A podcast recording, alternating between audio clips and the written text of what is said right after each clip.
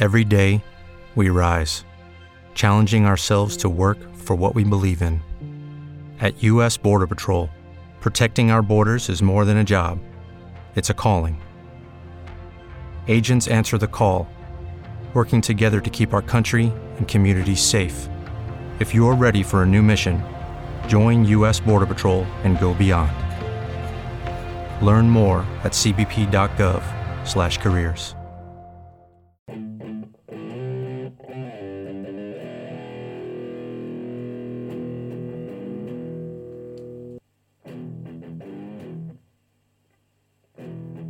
Y cuando algunos vaticinaron el fin de la historia, Los resultados preliminares son los siguientes. Opción apruebo, 5.292.666 votos, correspondiente al 78.24%.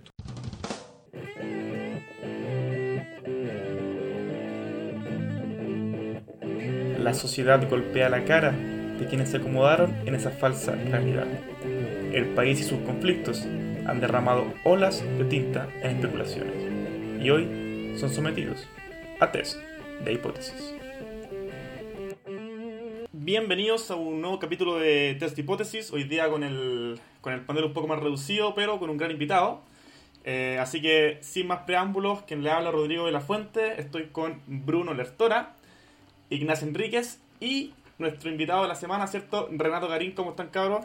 Hola Rodrigo, bien, bien por acá, después de una semana muy, muy, con mucha pega política por las inscripciones de, de los candidatos de la constituyente. Eh, bueno, ahí, ahí, podemos contar algunos pormenores de, de, lo que sucedió en los últimos, en los últimos días, pero, pero bien, saliendo de esa semana dura. Nacha, ¿tú cómo estás ahí? Yo bien, también una semana de harto, harto trabajo, pero entretenida con, con viéndolo un poco tal vez más desde afuera, eh, todo el proceso constituyente, toda la incertidumbre, tal vez los cagüines que salían por ahí, pero como decía ahí Bruno, solo vamos a, a conversar ahora. Pero la FEUC, para la FEUC no es relevante el proceso que están viviendo ahora. No, al contrario, demasiado relevante y ya estamos pensando obviamente estrategias eh, para ver cómo, cómo nos vamos a posicionar de cara a una elección tan importante y, y qué rol vamos a jugar obviamente. Y el invitado hoy día, eh, cesante, diputado, exdiputado, eh, máster en Derecho de Oxford, eh, estudios también. Estás en la Católica, ¿cierto, Renato? Hola, sí, estudié periodismo en la Católica. Exacto, bueno. Eh, ¿Cómo estuvo tu semana? Entiendo que ahí por el lunes tuviste un par de conflictos con, con la mesa. O sea, sí, digamos, era lo esperable, yo creo. Eh, cuando se empezó a leer en la prensa que eh, Heraldo Muñoz estaba eh, bajo una tesis de expandir la unidad constituyente, yo ya anticipé que la noche del 11 de enero iba a ser muy complicada, porque para eh, configurar su tesis, Heraldo Muñoz iba a entregar un brazo de la unidad constituyente, que iban a ser distritos muy importantes, eh, y eso terminó ocurriendo. Y me parece que además se configura en la lista del apruebo y con mayor claridad en la lista de apruebo con dignidad un problema programático muy serio. Yo creo que si hoy día juntas a ambos grupos y tratas de sacar un mínimo común para hacer la constitución, eso es virtualmente imposible. Eh, lo que hay básicamente son intuiciones de cuánto tiene que gastar el Estado en un tema, en otro, ¿cierto? Esta izquierda keynesiana, con ciertos incluso brotes de derecha keynesiana que han aparecido, y el resto es básicamente cupos, ¿no? O sea, una negociación de cupos matemáticos con una, con una tablilla de Excel y un debate completamente ausente de contenido. Yo creo que eso es, eso es lo más grave del proceso y es lo que más inquieta, creo yo. Más allá de los cupos de quién gana y quién pierde. Bueno, perfecto. Eh, entonces ahí, interpelado directamente, Bruno estuvo, estuvo en, la, en la negociación. Eh, obviamente que guardando los secretos que tengas que guardar, Bruno, ¿qué opináis de, de lo que acaba de decir Renato?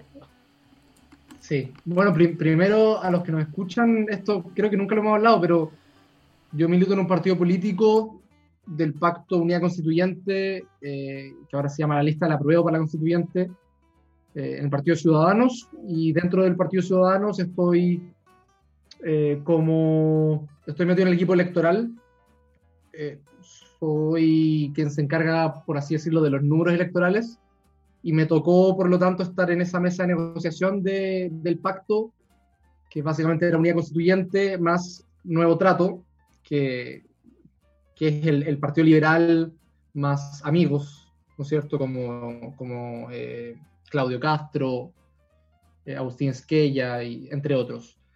Eh, así que sí, pues estuve en esa, sentado en esa mesa de negociación, en esa tensa y larga mesa de negociación, eh, y sin entrar a mucho detalle, eh, mira, yo, yo como, como alguien joven entrando en la política, sí me defraudé un poco de la forma de negociación y en que, en que se llevaron las cosas. Eh, y acá no estoy contando ningún secreto, o sea, todos saben que, que esta cuestión duró hasta el último segundo y aún más porque el CERVEL tuvo que dar eh, tres horas de extensión el mismo, la misma madrugada del, del lunes, del lunes pasando al martes. Eh, y efectivamente hay ciertas, cierto, ciertas prácticas bien añejas que, que siguen estando ahí, eh, de negociación, de dilatar, de, de llegar a último minuto. eh, y efectivamente en ese tira y afloja es re poco lo que se puede hablar de contenido. Eh, entonces, sin entrar en mucho más detalle, Renato no tampoco es que esté mintiendo en ese sentido. Igual, eh, uno de los, de los bloques importantes que vamos a abordar hoy día es precisamente eh, esa, esa diversidad que tiene que enfrentar unidad constituyente. precisamente porque encontrar un, un sueño común, ¿cierto?, para esta para este conglomerado no va a ser una, no va a ser tarea fácil y eh, sobre todo con tanta elección que se viene. Nacha, ¿cómo ves tú el, rol de la FEUC en este, en este proceso? Yo creo que la FEUC tiene que entrar a, eh, bueno, a darle una voz obviamente a los estudiantes de educación superior que estos últimos eh, meses o estos últimos años, eh, una voz que se ha perdido. Eh, tenemos también el desafío de hacer esto sin una fecha que no está articulada y, y creo que en ese sentido el desafío es aún mayor porque obviamente somos una universidad del privilegio y yo creo que eh, lo más importante es que logremos ser un espacio, una plataforma para que se visibilicen las distintas candidaturas. Eh, es un desafío, obviamente, o sea, generar un, debate o algo por el estilo en distritos con más de 20, 25 eh, candidatos. no, no creo que es algo factible. Así que tenemos que pensar estrategias que nos permitan eh, generar esos espacios y también entre- empezar a hablar también de las propuestas. Un poco yo hago esa crítica a lo que mencionaba Renato. Eh, en todo este proceso de ver candidaturas nunca se habló de, de, de qué, de qué era lo que se proponía y, y nadie sabe qué es lo que propone, eh, no sé, independientes no neutrales, eh, qué es lo que va a proponer eh, unidad constituyente. Y, y creo que eso es lo que nosotros tenemos que entrar a, a posicionar, que empecemos ya a hablar de contenidos, porque eh, para que los candidatos sean en verdad, para que el espacio sea representativo, la gente tiene que votar por, por contenido. Y en ese sentido también creo que es importante tener un rol de, de, de que si bien yo estoy de acuerdo y estoy feliz de que hayan personas independientes, eh, sí me preocupa mucho estas candidaturas como identitarias, porque si bien eh, yo, por ejemplo, como mujer feminista, de todas maneras votaría por una mujer feminista en, en este espacio, sí creo importante saber cuáles son las otras posturas. Y, y a mí en ese sentido creo que hay que tener cuidado porque estas candidaturas identitarias pueden ser como un arma de doble filo.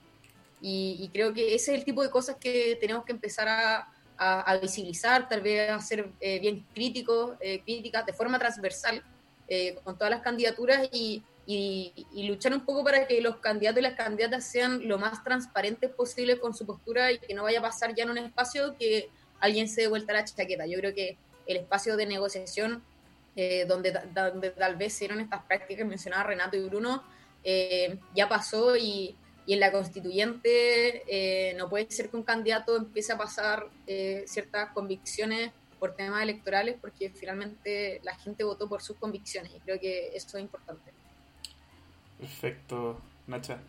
Oye, entonces ahí entre, entre la frialdad y el cálculo de Bruno y el idealismo que, que caracteriza a, Renato y a la Nacha, eh, pasemos al, al, primer bloque, que, tiene que ver precisamente con lo que estábamos hablando, eh, unidad constituyente entre la calculadora y el idealismo, que es precisamente lo que mencionaba un poco Renato. Eh, yo creo que, una de las muestras más, interesantes de, este idealismo que, que, Unidad Constituyente muestra y le, da a las papeletas es la, que, es la que se va a mostrar en el Distrito 11. El Distrito 11 es un distrito que representa a las tres comunas, ¿cierto? Como se le ha nombrado. Eh, pero además con un componente eh, intelectual bien fuerte con personas que han tenido harto peso en la opinión pública en, en, los últimos años.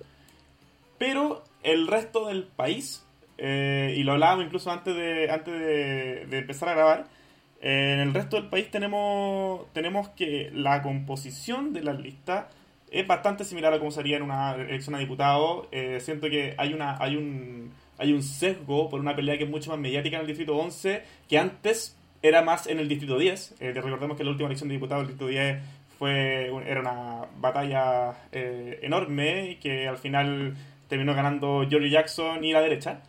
Eh, ¿Y cómo ven ustedes a unidad constituyente, la unidad constituyente del Distrito 11, ¿cierto? Que, que presenta a Cristóbal Belolio, a Pato Fernández, a la Elisa Walker, a la Paola Berlín, a Sara Larraín, y ahí se me van, bueno, Juan Enrique Pi, y, eh, creo que se me está yendo uno. Eh, versus el resto del. Eh, sí, creo que. Sí, bueno, el Pato Fernández. Ah, la María José cumplió. Claro, ese es el que me ha faltado. ¿Cómo ven, cómo ven esa, esa unidad constituyente que, que, en estos distritos va peleando con, con, con, con ideales bastante claros y en una línea quizá un poco más, más, más liberal? Y en el resto del país sigue como con, con, el cálculo ahí eh, en la mano. Renato. Eh, a ver, a mí me parece con todo respeto de que la lista del Distrito 11 está mal hecha. ¿Ya? Que lo más probable es que eso desemboque en que o va a quedar sin constituyente la unidad constituyente en ese distrito o le va a caer o a María José Cumplido o a Lisa Walker. ¿Ya? Eh, sería un milagro de que no fuera así, yo creo. Eh, después, si estos son intelectuales o no. A mí Cristóbal Belén me cae súper bien, encuentro súper simpático, ¿ya? Pero no le daría en la categoría intelectual. ¿ya? Él es un ensayista, ¿ok? Una especie de opinión publicada, un columnista extenso, con citas. Pero no le daría el carácter de intelectual. Como tampoco se le daría a Agustín Esquella. Eh, Agustín Esquella eh, con todo el respeto y cariño que le tengo. De hecho, las primeras cosas que yo publiqué en filosofía política las publiqué en su anuario. él tampoco. Él tampoco es un filósofo, ni es, ni es un intelectual. Él es un político. Él fue el creador del Ministerio de la Cultura, ¿cierto? Primero como un servicio, después se reformó el Ministerio con Lago, siempre fue laguista, es muy cercano a Otone. Eh, por ende, Agustín no es la renovación y los nuevos bríos de la política, Agustín es el laguismo. Eh, se descubrió su, anticomunismo hace bastante poco, un anticomunismo que además no conversa con su obra, ¿no? porque cuando uno escucha a ese, a ese Esquella y después lo contrasta con su ensayo, es bastante raro que Esquella sea anticomunista entonces, si está tan influido por Bobbio. Eh, y después está Pato Fernández, que Pato Fernández tampoco es intelectual, es un periodista, él es doctor en teoría del arte, eh, que creo yo, es más experto en Cuba que en Chile. Y que probablemente su verdadero patrón de, pertenencia no es el mundo liberal, sino que es más bien el bacheletismo. Entonces creo que hay que ser preciso en eso. Me parece que esta campaña del Distrito 11 son tres campañas distintas, porque una cosa es Peñalolén, con una demografía con una geografía y con una eh, configuración política muy distinta, donde probablemente se va a reelegir Leitao. ¿no? Después tienes la reina, donde la Sara Campos muy probablemente le va a ganar a, Palacio, pero cruzando la avenida Cristóbal Colón, hacia el poniente, hacia el oriente, digamos, es otro país y otro Chile, digamos, y otra campaña, ¿no? Entonces uno tendría que decir, bueno, ¿quién es capaz de hacer tres campañas en una de este lote? Yo diría que ninguno. Entonces, eh, la pregunta es, ¿quién va a beneficiarse de la suma? Muy probablemente una mujer por el sistema electoral. ¿Quién? la que ya tiene votos. ¿Quién? La que fue a la primaria, María José Cumplió. Entonces aquí empezamos a mirar, ya con el 11 en adelante, quiénes salen ganando con la negociación. Les voy a hacer un spoiler. Vlado Mirosic con Pablo Vidal. Claramente, son sus candidatos los que ganan. Les dieron el número uno del distrito 12. La Florida y Puente Alto. Con nada, con cero. Ni un concejal tienen ellos ahí. Y le han dado el distrito más grande de Chile. Y querían Maipú, además, donde tienen al señor Stingo, que es de Vidal, en Cupo RD. Claro. Vamos a decir que el Stingo es de la izquierda, izquierda, izquierda, ¿cierto? O sea, está prestado en otra lista. Entonces uno empieza a mirar el diseño y uno se da cuenta que en realidad aquí hay un negocio. ¿Un negocio de quién? De Heraldo Muñoz. Heraldo Muñoz, que aceptó que el PPD en la quinta región, en el 10 con el caso Lucía López y otro, resulta que estos señores de nuevo trato, en el Excel, tienen su propia columna en un lado, y además el PPD les regala cupos en otros distritos. Entonces, oye, qué bonita forma de negociar. po. ¿Se Mirando dan la cuenta? O sea, claro, y además esto creo yo en un gran engaño táctico, muy propio de Vidal y Mirosevic, dos grandes engañadores. Te hacen pensar una cosa y hacen otra, Vidal. Porque a mí me han criticado mucho de haberme ido de RD, pero yo me fui diciendo las cosas a la cara, de frente, y cuando renuncié, renuncié. Este otro señor con Natalia Castillo estuvieron callados un mes, habían renunciado y estuvieron callados un mes y lo habían hecho para que no se les aplicara la ley antidíscolos. Entonces, cuando este grupo se sienta sobre el cajón de manzana, ¿cierto? Que muy probablemente se lo, hicieron los papás, ¿verdad? O los profesores del Colegio San George, o el Verbo Divino, ¿cierto? Estos lugares tan intelectuales donde han ido, ¿verdad? Y se han pseu- pseudoeducado, porque son una elite muy mal educada, la verdad. Vienen a pontificar y me juzgan a mí por lo que yo he hecho. Yo he ido siempre de frente. Vidal y Mirosevic han ido siempre de espalda. Lo que le hizo Vidal a la Revolución Democrática fue ir de espalda. Se salió un mes antes de anunciarlo. Les dejó metido a sus candidatos adentro cuando ya estaban inscritos. Y después apareció con la otra coalición. Y esto es tal el escándalo, tal el escándalo, que me parece insólito, impropio, inédito, que le han permitido al Partido Liberal que vaya con concejales con el Frente Amplio y en constituyentes va con la concertación. Oye, o sea, es insólito, ¿Qué- qué es te realmente insólito. ¿Qué te parece a ti, Bruno, eso, esto último que dice Renato? Eh, porque yo creo que, personalmente, eh, o sea, mi sensibilidad política, obviamente que tiene un, tiene, tiene un límite. Evidentemente, nos damos cuenta que la política es un juego donde, donde, donde hay, que, hay que saber jugar. Y probablemente la gente más honesta es la que peor juega. Eh, y, o la que más sale perdiendo. Eh, hasta, hasta qué punto hasta qué punto llega el pragmatismo a propósito de lo que de- del título del bloque cierto Eh, y, y ya ni siquiera pragmatismo sino ah, muchas veces aprovechamiento y si es tal. ¿Aprovechamiento de quién? de bueno en este caso de eh, gente de nuevo trato eh, el mismo Heraldo Muñoz como decía Renato Sí. Bueno, o sea, no- nosotros lo hemos conversado en, en- capítulos pasados de este podcast. Lo- lo- los viejos de la concertación, ¿no es cierto? Como se les llaman normalmente, Heraldo, Elizalde, eh, los presidentes de los partidos que estaban en la concertación, eh, pareciera que est- est- estuvieran bailando, estuvieran metidos en una fiesta y bailando una música que no es de ellos. ¿cachai? O sea, están bailando la música de eh, que pusieron de- desde el Frente Amplio. Y en ese sentido ellos siempre han tenido, y lo han demostrado públicamente, eh, un afán de, de, de juntarse con ellos, de juntarse con, con esos cabros chicos con, que, que son, pueden ser su hijo en muchísimos casos, eh, y al final se terminan convirtiendo en este, en este meme del, de, del señor Burns, ¿no es cierto?, Ha- ha- haciéndose pasar por cabro chico, eh, que, que- que es básicamente el meme que representa muy bien la campaña de Heraldo, la campaña presidencial de Heraldo, creo yo. Eh, y en ese sentido sí, hay un pragmatismo impresionante. Yo tengo dudas si eso va a funcionar en la práctica. ¿Cómo van a poder conversar, va a poder conversar este mundo más concertacionista, pero que de alguna forma dice eh, que, es más bien autoflagelante con este mundo joven que es más bien revolucionario de alguna manera, ¿no es cierto? Pero que se salió del Frente Amplio porque no quería pactar con el Partido Comunista. Y ahí va a haber una lucha de egos, de poder y de formas de ser política muy grande. Eh, yo no sé cómo en la práctica va, va, qué es lo que va a ocurrir con esta entrada de nuevo trato. Especialmente con, y esto acá yo no estoy filtrando nada, es, cosa de los números, que el nuevo trato eh, se quedó con 15 cupos en, la, en, del pacto. Y eso no es menor. Se quedó con más, con más cupos que, que, el Partido Progresista. Que, si uno ve la historia electoral del Partido Progresista es bastante mayor y probablemente más exitosa también que, que la de Nuevo Trato o del Partido Liberal.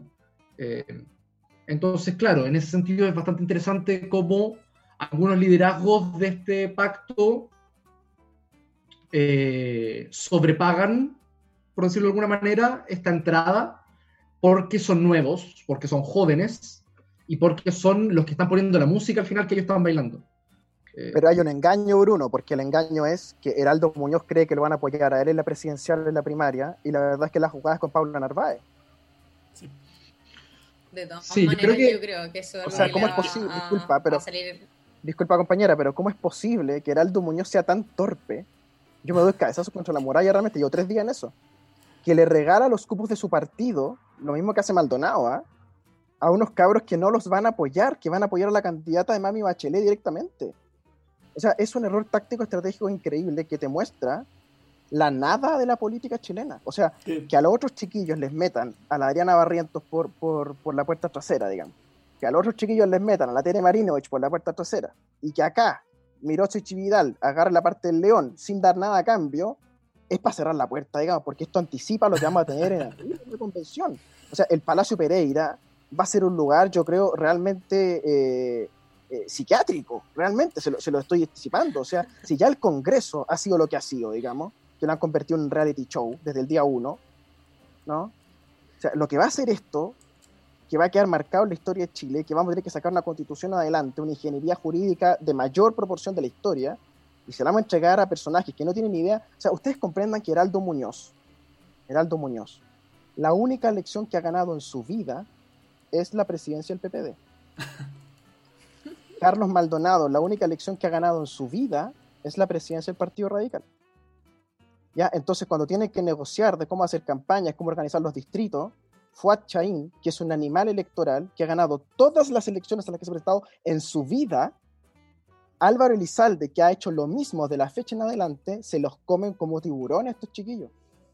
Entonces es muy notorio el vacío político de la centroizquierda y ustedes dense cuenta que las tres cuestiones fundamentales, la estructura del Estado, la forma de la nación y el régimen político, no hay ni una coma en común Mm. Unos hablan de primer ministro, otros hablan de, ministro interior, unos hablan del sistema francés, Marco Enrique está obsesionado con eso, otro amigo mío, pero que yo lo tengo que parar 20 veces porque, oye, que el sistema francés, el sistema francés, sí, muy bonito, pero ahí está Francia. Ahí está Francia. O sea, no me compare con ese país a mí, yo no quiero eso. Y así por delante, o sea, tú ves contenido por contenido y son puros lugares comunes, puras vaguedades, puras ambigüedades, los supuestos consensos. Y la mayoría de esos consensos tienen que ver con qué? Con aumentar el gasto público sin ninguna conciencia. Y eso es la izquierda chilena. Yo encuentro que es patético. Y Heraldo Muñoz creo que es el capitán de eso. Pero, Renato, dos cosas. Eh, antes de darle el paso a la, Nacha que quería decir algo. Eh, tú vas por unidad constituyente y vas y inicialmente ibas por, por el Partido Radical. Maldonado te pidió en algún momento eh, un apoyo a su candidatura. y, y, si es tanta la crítica, ¿por qué fuiste por, el, por unidad constituyente? Yo iba originalmente con el Frente Regionalista Verde, con el Frente Amplio y con el Partido Comunista. Esa era la lista que yo iba a integrar. Pero a un mes y medio de la inscripción, eh, las diputadas de comunes, Catalina Pérez, Camila Vallejo y otros diputados que nadie los conoce, presentaron un proyecto para prohibir que los parlamentarios postulen. Generaron un clima donde había un veto entonces a los parlamentarios que integraran esa lista lo que es realmente bochornoso y vergonzoso y muestra la persecución personal que han hecho estos sujetos de que terminaron inscribiendo a Gutiérrez en esa, en esa lista. Sí, no, sí. Y en esas condiciones yo fui a conversar con eh, la gente de... Porque aquí hay varias cosas distintas. Una es convergencia progresista, donde están los radicales con los PPD y los PS, ¿ya? Otra cosa es la unidad constituyente, que es la antigua concertación más el PRO y Ciudadanos, sin los chiquillos del nuevo trato. Y otra cosa es la lista del apruebo, donde está Convergencia Progresista, los chiquillos del PRO, Ciudadanos, la DC, más Nuevo Trato, que está por fuera de la unidad constituyente. ¿ya? Nuevo Trato no ha ingresado formalmente a la unidad constituyente. ¿Ok? Son cosas distintas. Y en ese marco, yo tuve que mirar mi distrito. ¿ya? O sea, vetado por estos otros, por ser parlamentario, los que terminaron escribiendo Gutiérrez, ¿ya? Tuve que ir a negociar con estos otros. Y lo primero que les dije, señores, aquí ustedes no me van a meter en nada de ustedes. yo lo único que voy a hacer es ser candidato y me dan mis condiciones. Eso fue el acuerdo. Y termino yendo por los radicales, porque eran los que tenían apertura de cupo en el distrito y tenían la posibilidad de llevar eh, candidatos, más de uno al menos, en, el 14. Y yo estaba siendo acompañado por una candidata radical evangélica, lo que me parecía espectacular realmente. O sea, hablarle a los hermanos evangélicos, y, tener una candidata que encabezara la lista con eso, digamos, me parecía muy bueno para competir contra la derecha, porque la UDI penetra mucho en ese mundo y RN también. Y a última hora, eh, el PR me pone contra la espada y la, muralla, porque para poder entregarle el número uno en el 12 a Nuevo Trato, teníamos que sacar a la candidata de plena democracia, que es el movimiento que tenemos nosotros. ¿no? que es el movimiento original que ingresa a negociar con la unidad constituyente, y Nuevo Trato es una imitación de esto otro. Por mm. ejemplo, Malucha Pinto está con nosotros en el movimiento y está en Cupo PS. Eh, y cuando ocurre la negociación del lunes, nosotros tuvimos que renunciar al cupo del Distrito 12, que era para una mujer. El Partido Radical bajó a la mujer que me acompañaba a mí en el distrito. O sea, todo esto con un feminismo compañera notable. O sea, en su cuenta ustedes, digamos. Las primeras que tienen que ser son las mujeres, ¿ya? Y la mujer de la Florida, que iba en mi lista, la terminan cambiando a mi distrito. Lo que me pareció realmente bochornoso. O sea, se lo dije a Carlos Maldonado en todos los tonos, digamos, pero la explicación real de que hay que pagar el costo por algún lado, y esto pasa en todo Chile, ¿ah? Es que hay 15 más varios cupos que están infiltrados en los partidos, que se los tuvieron que ceder a última hora estos chiquillos, las últimas dos semanas. Pero en el diseño original, original, esto cuadraba de otra manera, con la señora Valdés del PPD adentro en el diseño, por ejemplo. ¿Ya? Y ahí ese detalle es muy notable, ¿no? que ahí Bruno demuestra quizás su ingenuidad, porque el señor Insunza, se autocoloca en la lista. O sea, a ver, el PPD nombra este grupo de negociadores muy inteligente. La cabeza de intelectuales de este grupo es Insunza, el lobista de toda la carrera con Enrique Correa, que duró un mes en el gabinete por sus chanchullos con los informes de Codelco y la minería. Y resulta que están negociando la lista. O sea, muy bueno ese artículo Oye, y les queda un cupo para hombre en el distrito 9. Y él dice, me anoto yo, po ah, me anoto yo mismo. Entonces, Bruno, te quiero decir que tú negociaste cupo y no te anotaste nada para ti, compañero. Creo que lo hiciste bastante mal en ese sentido. Deberías reevaluar tus condiciones políticas porque así no va a llegar muy lejos. O bien vas a tener que pedirle clase a Miroso y a Vidal. Nacha, tú querías decir algo al, respecto.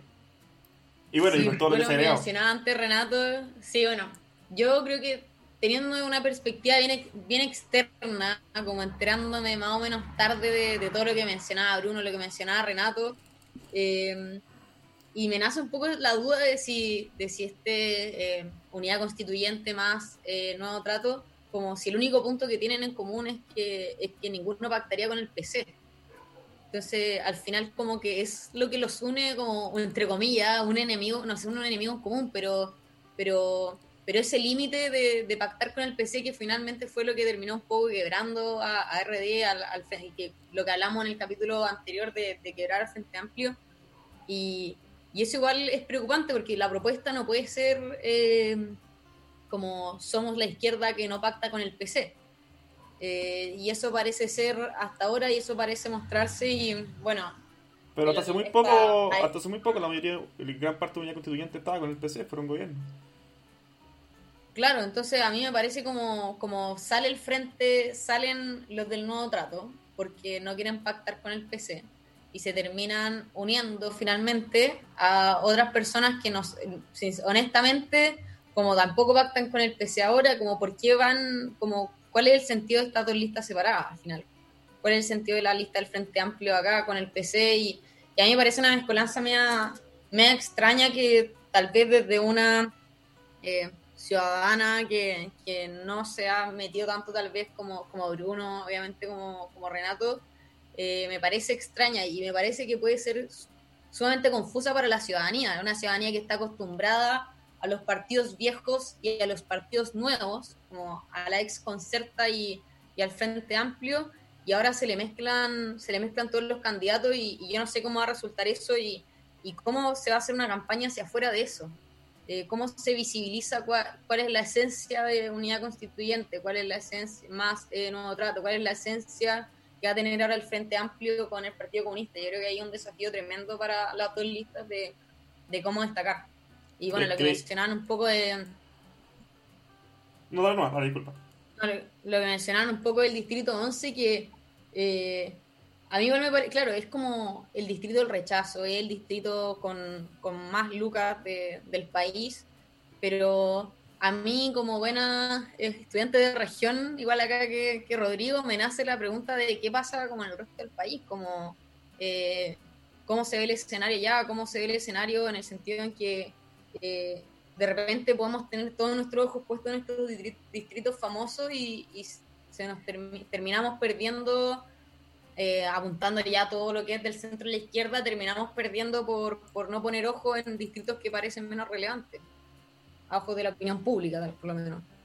¿Qué opinas tú, Renato, de, de estas dos cosas? Este aparente anticomunismo que parece, parece que es reciente eh, y también de cómo se faranduliza, ¿cierto?, eh, la disputa por los distritos de Santiago, del Gran Santiago, y se deja de lado un poco las regiones, en el, debate público al menos. Bueno, yo creo que la lista del Frente Amplio con el PC y los regionalistas tienen en común que ellos no quieren pactar con la DC. o sea, ese, es el rasgo en común. Y al otro lado no quieren pactar con el PC. Son los dos extremos, son Guillermo Tellier y, y Fat Y eso, eso es lo que ha marcado el Congreso estos últimos tres años, la política chilena y la división de la izquierda. Cuando los, los sistemas políticos están, están muriendo o se están reseteando, como está ocurriendo en Chile, esto suele ocurrir. De hecho, cuando, cuando se da el golpe del 24, eh, la, la, Unión Conservador-Liberal había hecho agua. Acuérdense ustedes que habían surgido dos, tres partidos más y que las fusiones y, y gabinete eran para para el otro, digamos. Muy parecido a esto. Eh, el Partido Comunista a mí no me parece que sea un partido de inspiración marxista. Esto, esto, es bien ofensivo para ellos, ¿no? Pero cuando uno empieza a escucharlo, yo pongo en serias dudas de que ellos tengan formación marxista, sobre todo los jóvenes. O sea, yo, yo no escucho la, la, la plusvalía, digamos, en, en, Camila Vallejo en, o en Carol Cariola o en, no sé, los más jóvenes, ¿no? no pero pero deliberadamente o, por, o por ignorancia? Yo creo que más por lo segundo. Perfecto. Yo creo que son puras intuiciones universitarias en el fondo que, sin ofender a nadie, yo creo que este es el gran rasgo de la política universitaria, ¿no? que son en general, en general, con muy sanas excepciones, pero en general, estudiantes que le van haciendo el quite a las carreras, el quite a la formación, ¿no? y que van por la caletera en general de las carreras, ¿no? la, clase política universitaria en general, por, por, decirlo de alguna manera así, ¿no? los jóvenes que hacen política entre los 19 y los 25 años dentro de las dos universidades principales, la que más conozco, la Chile, tienden a ser estudiantes como satelitales, ¿no? Y esto les pasa también con la formación intelectual. Entonces, el PC que se caracterizaba por ser tan coherente e intelectualmente tan denso, hoy día yo no lo veo así. Yo veo que más bien son causas socialdemócratas en el marco del sistema de mercado, que los remedios sean más baratos, que los departamentos sean más baratos, eh, que los libros sean más baratos. Pero yo no veo ninguna agenda expropiatoria, ninguna agenda, por ejemplo, sobre el control de los medios de comunicación, los veo muy felices a los comunistas dando la entrevista al diario de Sayé, eh, los veo muy felices eh, cuando los invitan a, los matinales de, de, de, de, Luxico o de Heller, ¿verdad? todo auspiciado por Yarur, por los Said, ¿cierto? O sea, eh, cuando veo a Camila Vallejo de pareja de Ariel Sicabo, por ejemplo, parecen estrellas del pop más capitalista de Hollywood. Eh, cuando, cuando, cuando los veo a los cuatro con Denis Rosenthal, los dos Sicao y Camila Vallejo, bien podrían estar pasando por el Boom Boulevard en Los Ángeles, ¿no? Bien distinto a lo que son los comunistas, digamos, de mitad de siglo, de formación marxista, o de nuestra maestra y madre Violeta Parra, que terminó suicidándose porque odiaba a la élite. Estos comunistas son muy raros, digamos, ¿no? Son medio socialdemócratas, muy buenos para la tele, buenos para la plata, que les gusta el éxito, que les gusta el comercio, que les gusta el consumo, a grandes niveles, a grandes escalas, que viajan en primera clase en los aviones. Guillermo Teriar dice que tiene problemas de la espalda, pero bueno, o sea, todos tenemos problemas de la espalda también, pues Guillermo, ¿no? Y tú andas en primera, en primera clase, digamos. eh, que uno ve que querían prohibir competir a los parlamentarios y ahora inscriben a Hugo Gutiérrez, que uno ve que mandan observadores electorales a Venezuela. Ya, ellos y Diego Ibáñez son los observadores electorales de Venezuela, los comunistas y Diego Ibáñez. Yo no puedo creerlo, digamos. Yo cada vez que le pregunto a Diego Ibáñez cómo vio la cosa en Venezuela, no me dice nada. Claro, pues si el régimen venezolano te tiene encerrado en un hotel, ¿cierto? Metiéndote copete todos los tres días que estás en Venezuela, después te mandan al puerto de vuelta, ¿qué hay que decir tú el proceso electoral venezolano? Si no viste nada. Entonces, ese tipo de cosas, a mí me parece que hacen que el Partido Comunista eh, no sea temible. No sea temible. O sea, yo creo que a, a, los productores de los matinales les da más miedo invitarme a mí que a Carol Cariola, estoy seguro. Porque a mí me dais 30 segundos en Mega y reviento a Heller. Y digo que Falabella está estafando a los chilenos. Y que Luxemburgo se quedó con el Banco de Chile la mala en el Canal 3. Y eso son incapaces de decirlo. Se entregaron a la estructura mediática, están muy entregados a la élite. Para mí el 15 de noviembre fue al final del día eso, ¿no? Cómo la élite logró consumir a los liderazgos, ¿cierto? Y meterlo en la editorial, meterlo en esta pompa, ¿cierto? Los comunistas se quedaron afuera pero esperaron su momento y están haciendo lo mismo en el fondo, con la misma pompa. O sea, que Hugo Gutiérrez sea candidato a la Convención Constitucional debiera hacernos reflexionar sobre la estrategia de los comunistas. Ellos no están en una posición de izquierda radical, ¿ya? No lo están. Eso no es cierto. Eso es un invento. ¿ya? Ellos son socialdemócratas un poco más radicalizados, pero en Francia, por ejemplo, ahí estaba hablando de Francia, Melenchon, ya el de la Francia Insoumise, eh, eh, eh, pero, o sea, es es la comuna de París, digamos, es, Rosa Luxemburgo al lado aquí en Motelier. Entonces, ese debate que se está dando en Chile del anticomunismo no tiene ningún sentido, ni por un lado ni por el otro. Porque pero tiene una carga histórica muy grande, yo creo que por ahí va la cosa, tal vez como... como bueno, pero es que esa me imagino, claro, yo creo que... Pero... histórica, Ignacia, no es de los comunistas, no es de los comunistas. Los comunistas se han portado, entre comillas, bastante bien claro, pero como que en el, en el ideal ciudadano eh, ah, es así, yo creo como, claro, como que el comunismo, y, lo, hablábamos la vez pasada, el comunismo y a veces finalmente terminan como desgarrando a, a, la izquierda, y, y, en ese sentido ahora me estoy leyendo un libro, igual yo creo que probablemente se lo ha leído este, que ahora me parece muy interesante, el de cómo mueren las democracias, que habla de estos, eh, de estos extremistas que rompen la democracia, y, y a veces me pregunto si esos si ese es tal vez el sentimiento, por ejemplo, de, nuevo trato, como, como ese es el PC para ellos, o lo mismo que le pasó a Evopoli tal vez con, con, Hack, como eh, ven en ellos esa amenaza, pero Evopoli se terminó, se, terminó como vendiendo tal vez a, Hack, mientras que los otros creen que tal vez están eh, cuidando de la democracia, no pactar con el PC.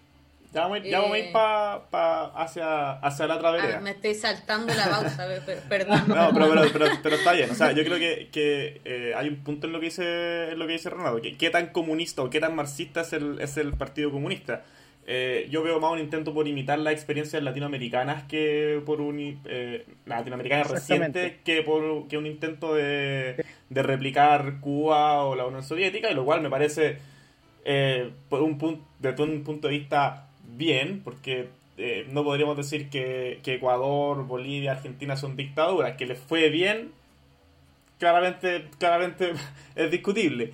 Eh, y el caso de Venezuela es un caso que es un caso que, probablemente en dos o tres años más ya van a estar eh, mucho más claro y como, como dijo el mismo Boric el otro día en, Tolerancia Cero, probablemente les va a tocar arrepentirse del apoyo que están dándole a, Venezuela y el día en que lo haga, evidentemente esa, tesis que levanta Renato probablemente se, se, se, valide un poco. Eh, pero ahora también eso tiene que ver con un, con un, con un, con un proceso modernizador que ha tenido, me imagino, el Partido Comunista y que, y que por, por la democracia no me parece que esté mal, a priori. Ahora, evidentemente uno esperaría a que a nivel intelectual hubiese un poco más de, de contenido, como dice, como dice Renato, pero pero, pero si el foco es, o si el camino para ellos es eh, Lula, eh, Correa, eh, Morales, etcétera, bueno, por lo menos a uno le queda mucho más claro y quizás también a, nosotros, como estamos mucho más cerca de esa experiencia, evidentemente existe cierto temor por, por, por replicar ese tipo de, de, de, relato y, y, bueno, políticas públicas que son, que yo, por lo menos de mi perspectiva como un liberal, creo que no, no son muy, muy buenas para el país como para ir cerrando un poco este, este primer bloque, eh, ¿alguna, ¿algo que quieran decir al, al respecto, esto último. Eh, quizá hay una pregunta que me queda ahí dando vuelta a propósito de esto último. Eh, que es, ¿realmente comienza este sueño por una concertación moderna? Eh, una concertación que, que, ya no va a tener las trabas de las, que les dejó la dictadura y de las cuales siempre siempre siempre se ha dicho que fueron que fue el principal problema para no hacer una no llegar con un reformismo radical. Eh, o estamos frente a una crónica de una muerte anunciada, ¿cierto? va a llegar el momento en que quizás les vaya bien en la, en la, en la constituyente, que incluso quizás les vaya bien en la parlamentaria, porque tienen, tienen un, un abanico gigante de candidatos y de, y de eh, ismos entre medio. Eh, pero probablemente no pase una segunda vuelta y eso puede generar un quiebre gigante. Y ahí abro, abro el debate, quizá Bruno, si queréis partir. Sí, partiendo por lo último, yo en ese sentido soy, soy más optimista y creo que Unidad Constituyente, o como sea que se vaya a llamar el, espacio en el cual estoy, estoy colaborando, ¿no es cierto?, de centro, desde el centro hacia la izquierda eh, eh, en los próximos meses, creo que sigue teniendo posibilidades de pasar a segunda vuelta y en ese sentido no creo que esto sea como, como decía Rodrigo, quizás una crónica de muerte anunciada de, esta nueva exconcertación. Eh, pero sí creo que va a ser muy interesante ver cómo se, cómo se va a dar el debate de fondo en la constituyente. Unidad constituyente probablemente va a ser, electoralmente, va a ser, no sé si beneficiada es la palabra, pero no le va a ir mal. Eh, va a ser de todas maneras el, conglomerado de oposición con mayor representación dentro de la convención eh, tiene alguna posibilidad, si es que tienen suerte, de ser el conglomerado nacional con mayor representación en la convención, eh, pero, pero, bajo ninguna circunstancia van a llegar a los dos tercios. Y ahí van a tener que entrar nuevamente, eh, como decía Rodrigo, volviendo a tiempos pasados a negociar eh, probablemente más con la derecha que con la izquierda, porque yo creo que la derecha de todas maneras va a tener el tercio suficiente para bloquear ciertas cosas, eh, o sea, para bloquear todo lo que ellos quieran, pero si bloquean todo lo que ellos quieran, queda la cuestión en blanco y se decide por mayoría simple en el próximo Congreso que no será de derecha, pero sí para bloquear algunas cosas. Entonces, va a ser interesante cómo, cómo se desarrollan, por un lado, estos nuevos liderazgos, y acá, acá estoy hablando de la candidatura de, de Narváez, ¿no es cierto? que ha surgido en el último mes.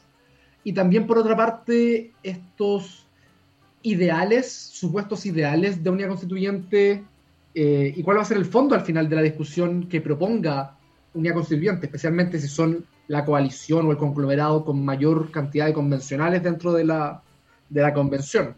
Entonces yo creo que es muy interesante, quizás soy más optimista que pesimista en ese sentido, pero de todas maneras la pelota está desde su lado de la cancha eh, y si se siguen repitiendo los errores como los que mencionaba Renato sobre Heraldo, que yo también Heraldo ha sido una figura política que me ha decepcionado mucho, eh, que hace un año, un poquito más de un año, yo lo veía con cierto, con buenos ojos, pero me ha decepcionado muchísimo cómo se ha desarrollado su figura, su candidatura, con quienes se ha rodeado. Eh, entonces, claro, si siguen por esa senda, se, ve fea la cosa. Pero yo creo que, que, que el pacto o lo, que sea, el conglomerado de unidad constituyente, tiene espacio para jugar y, para enmendar el rumbo.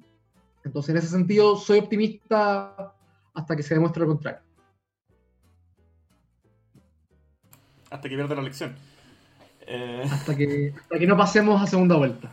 Claro. Renato, ¿qué, qué, qué te parece a ti este último?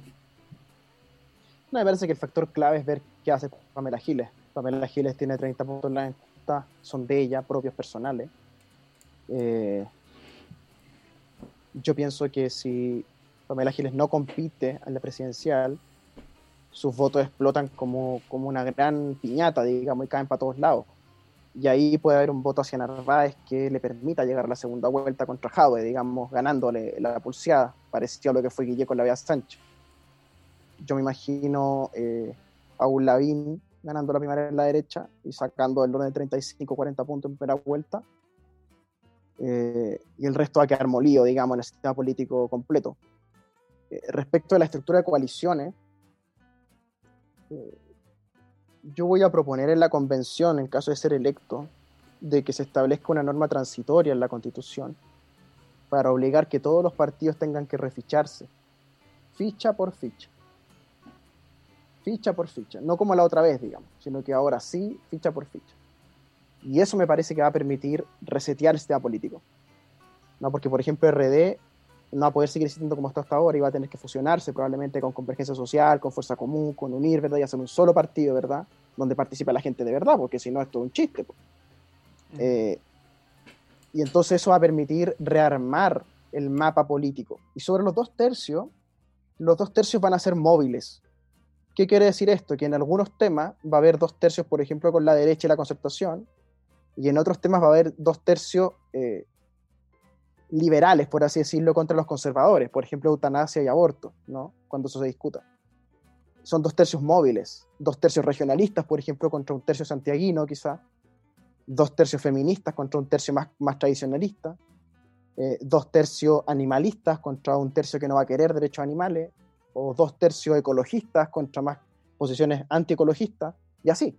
Van a ser dos tercios móviles, por ende, eh, uno tiene que mirar quiénes son los 155 electos y hacer lo que hacen los gringos, colocar las 155 caritas en la pizarra con imanes y empezar a agruparlos según tendencia, según caucus, digamos, como hacen los gringos, ¿no? El Black Caucus, el Ecologist Caucus, el Feminist Caucus y así.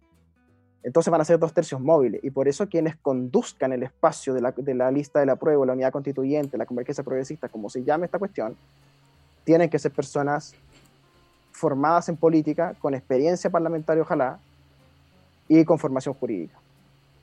Y por eso yo pienso que Arvoe, Chaín, mi caso, eh, podemos ser un aporte a ese mundo. Pues la reacción estúpida, tonta, que han hecho en contra de nosotros, tratándonos como si fuéramos poco menos que indeseables por ser parlamentarios, ha sido súper torpe porque hemos perdido mucho tiempo en sentarnos a conversar. Entonces, en el fondo, lo que están haciendo la unidad constituyente, y esto en el fondo la gran obra de Heraldo, ¿no? Que cuando uno funciona con poderes fácticos, como Insunza, Enrique Correa y compañía, o poderes fácticos como los que auspician a Pablo Vidal, que son poderes fácticos, tú terminas convirtiendo todo en algo fáctico. Entonces los que ganemos la convención en abril nos vamos a instalar como poderes fácticos. Yo ya entendí que esa es la manera en la que funcionar con estos gallos. Entonces FUAD va a ser un poder fáctico, Arboe va a ser un poder fáctico, Gatín va a ser un poder fáctico chiquitito y así. Entonces Heraldo en el fondo y Elizalde también y Maldonado, pero el Heraldo principalmente, han generado un error político mayúsculo, creo yo, conceptual, que es que han factualizado la manera en la cual se conversa en la coalición. Y la única salida que yo lo veo a esto, lamentablemente, y es aún más autoritaria que estos gallos, yo un poco lo que viene pasando en Chile, ¿no? Y es que para solucionar este autoritarismo de poquitos, que son los presidentes de partido de la concertación, ¿verdad? Que esto ya venía con Camilo Escalona pegándole cortito a José Antonio Gómez, ¿cierto? Y vetando a Marco y otras cosas. Ese autoritarismo de partidos, para poder compensarlo, se recurre al autoritarismo de una persona, al dedazo, que es Mami Bachelet. Entonces, en el fondo, para poder opacar a estos poderes fácticos de Heraldo Muñoz y compañía, vamos a tener que apoyar a Narváez, que es otro dedazo más. Entonces, por eso yo estoy molesto con Heraldo, no por mi cupo, ni por las listas, ni por lo mal que quedaron los distritos, que quedaron bastante mal, hay que ser sincero. O sea, la ingeniería electoral aquí es como, es un horror, digamos, ¿ya?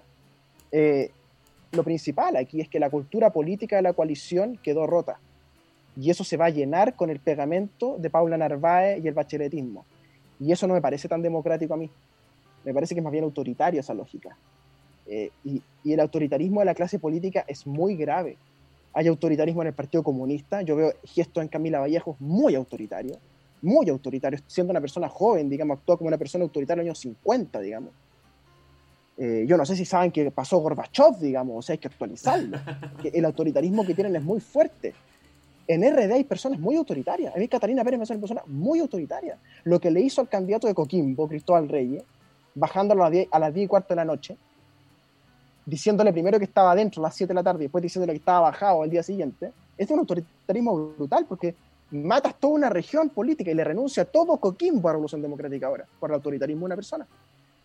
Fuad Chaín yo lo hueveo con la guala calculadora en la tele, pero también tiene unos derrapes donde él quiere hacer, oye, hubo que pararlo con Ñuñoa, porque resulta que él quería instalarse en Ñuñoa de facto. Entonces, ojo, esta pseudo nueva concertación donde yo estoy yendo en la lista, está factualizada. Y la invitación que nos están haciendo en la política, Heraldo y compañía, es actuar fácticamente, a echarnos la foca, a no hablarnos, ¿cachai? A, a, arrinconarnos mutuamente y llegar a la convención, mirarnos feo, a ver quién tiene más votos dónde, en la derecha. ¿Te das cuenta del juego? O sea, la derecha va a desempatar nuestros desacuerdos. Adivinen quién tiene ventaja en eso, sí. Creo que no hace falta adivinar.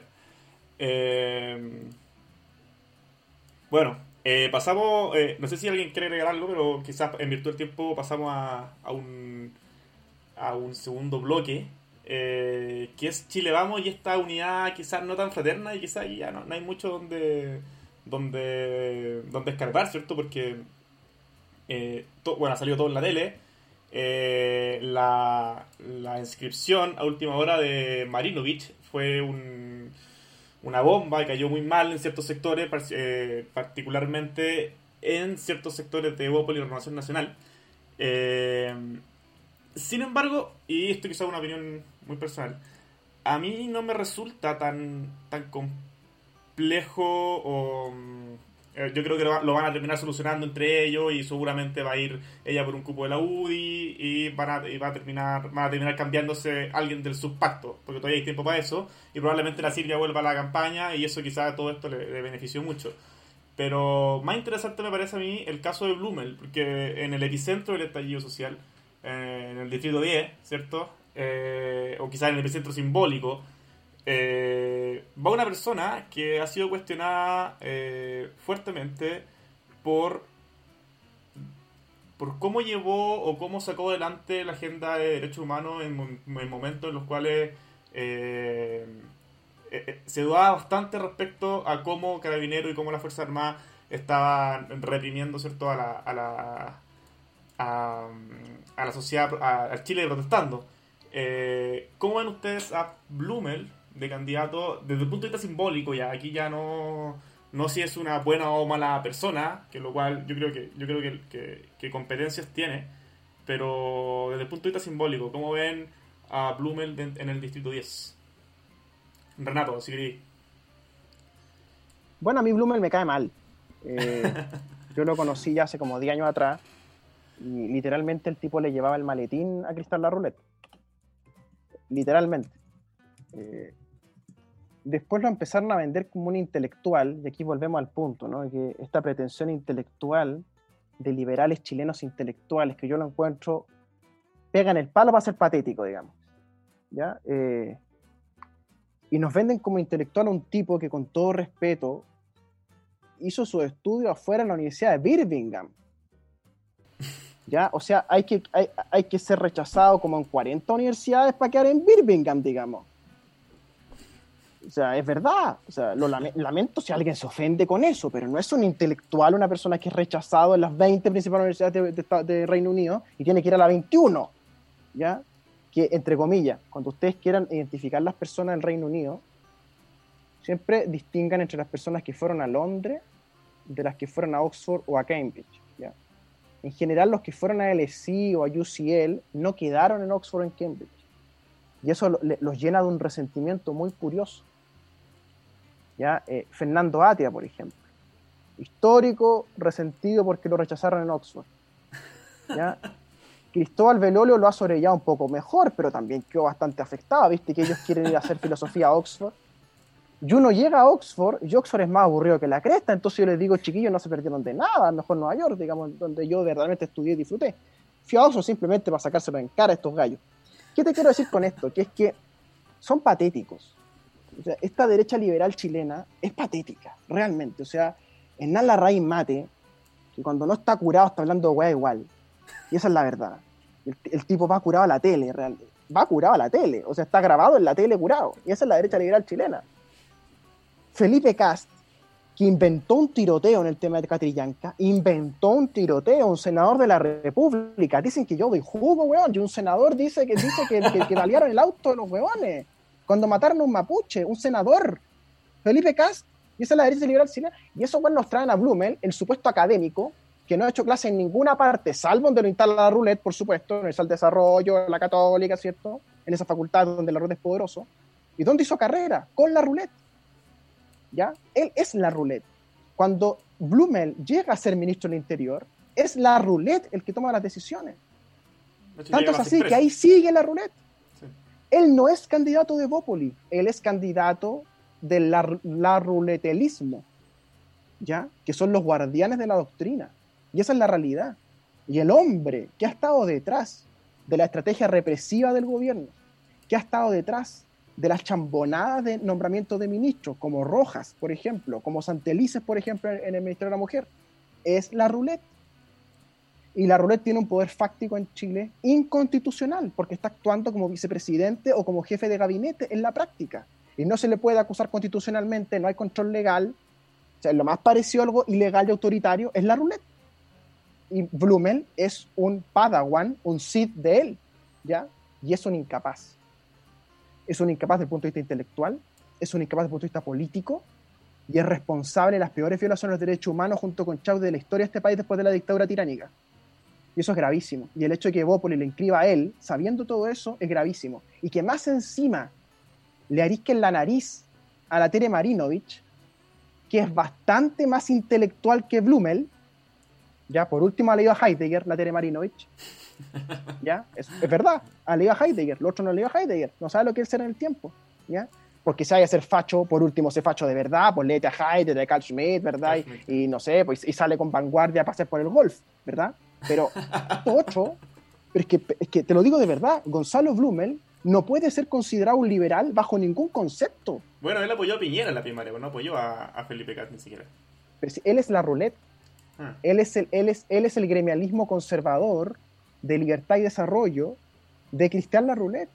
Cuando yo he dicho en televisión que Cristian La Roulette actúa como un vicepresidente de la República, tú no sabes las quejas que llegan a los canales de la moneda. Sino que esto es sorprendente. Entonces, ¿por qué Blumel es candidato? Es candidato porque la moneda necesita poner a su gente, como Monkever, por ejemplo, ya como el hermano de Osa, que es candidato en el sur. Que son, o sea, el hermano de Osa, amigo mío, historiadores, también estudió en Oxford, pero, eh, pero o sea, eh, ojo, o sea, son, son doctrinarios de derecha, ¿ya? Que llegado el momento de redactar la constitución, no van a dejar pasar ni una, ni una. Entonces, los dos tercios son móviles.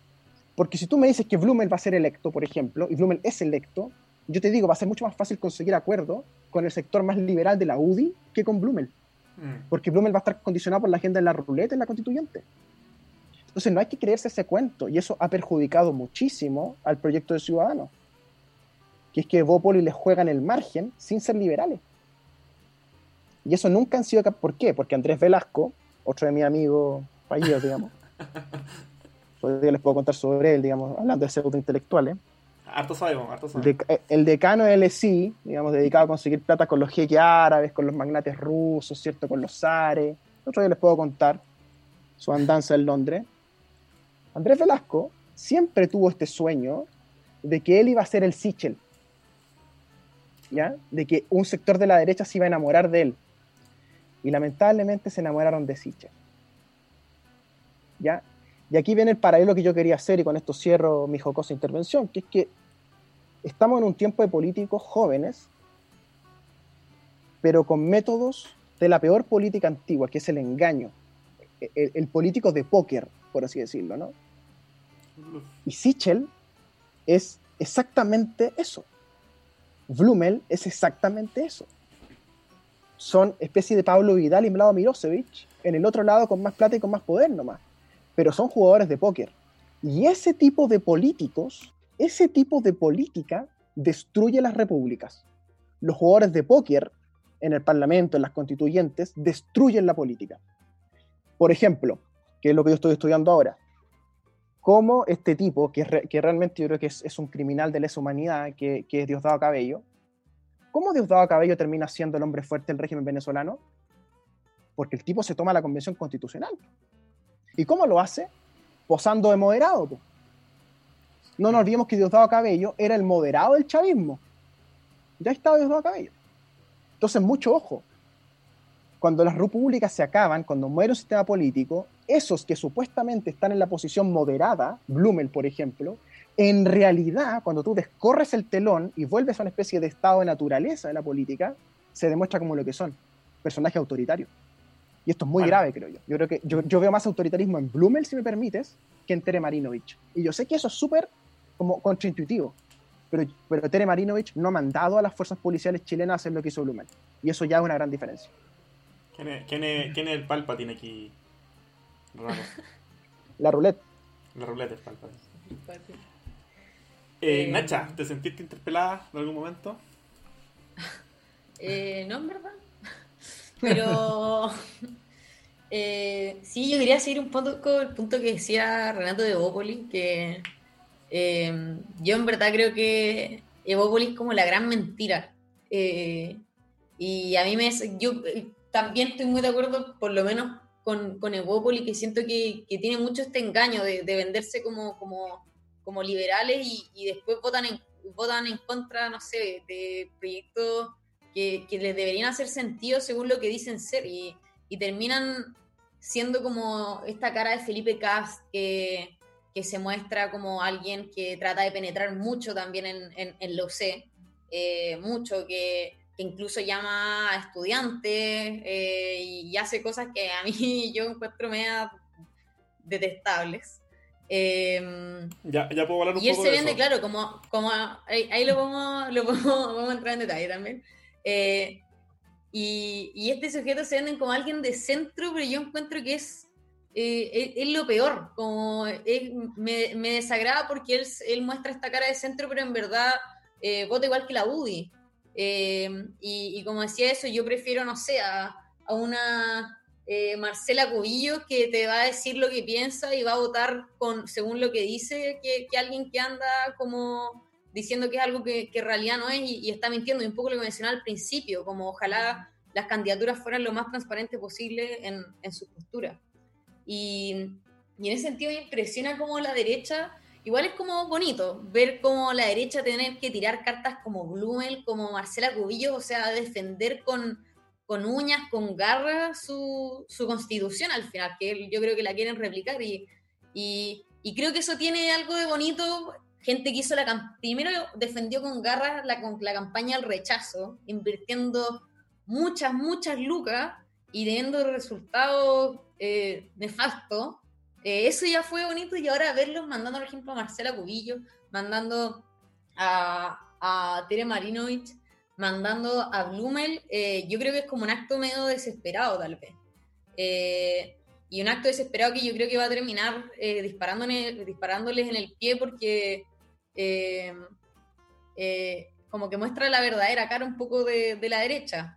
Eh, y, y muestra que de repente tal vez este lado de RN eh, un poco más, más, como tal vez más centrado, eh, también va a tener candidaturas, se las hayan metido como se las hayan metido, porque yo también desconozco ya ese detalle, eh, tienen a una Marcela Cubillo liderando su lista y, y creo que, que eso va a repercutir mucho, mucho en la ciudadanía. Eh, aunque tampoco sé si es que ya tenían esos votos, pero por lo menos a, la lista de, Chile Vamos, yo creo que eso eh, les va a perjudicar eh, cuando traten de apuntar más al centro. Y,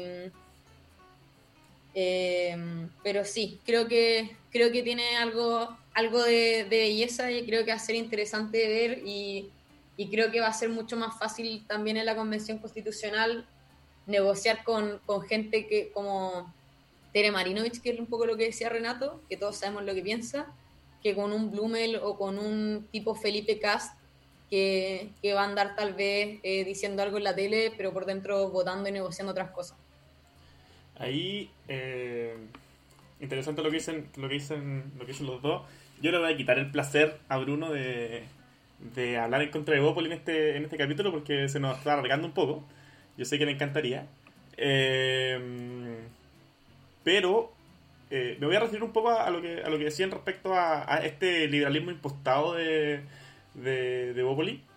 Eh, en particular respecto a la figura de Felipe Cast. eh, yo, yo como, como, como, buen liberal, y yo creo que he sido súper transparente en eso, creí en algún momento en que el proyecto de Bopoli iba a ser un, un proyecto renovador, ¿cierto?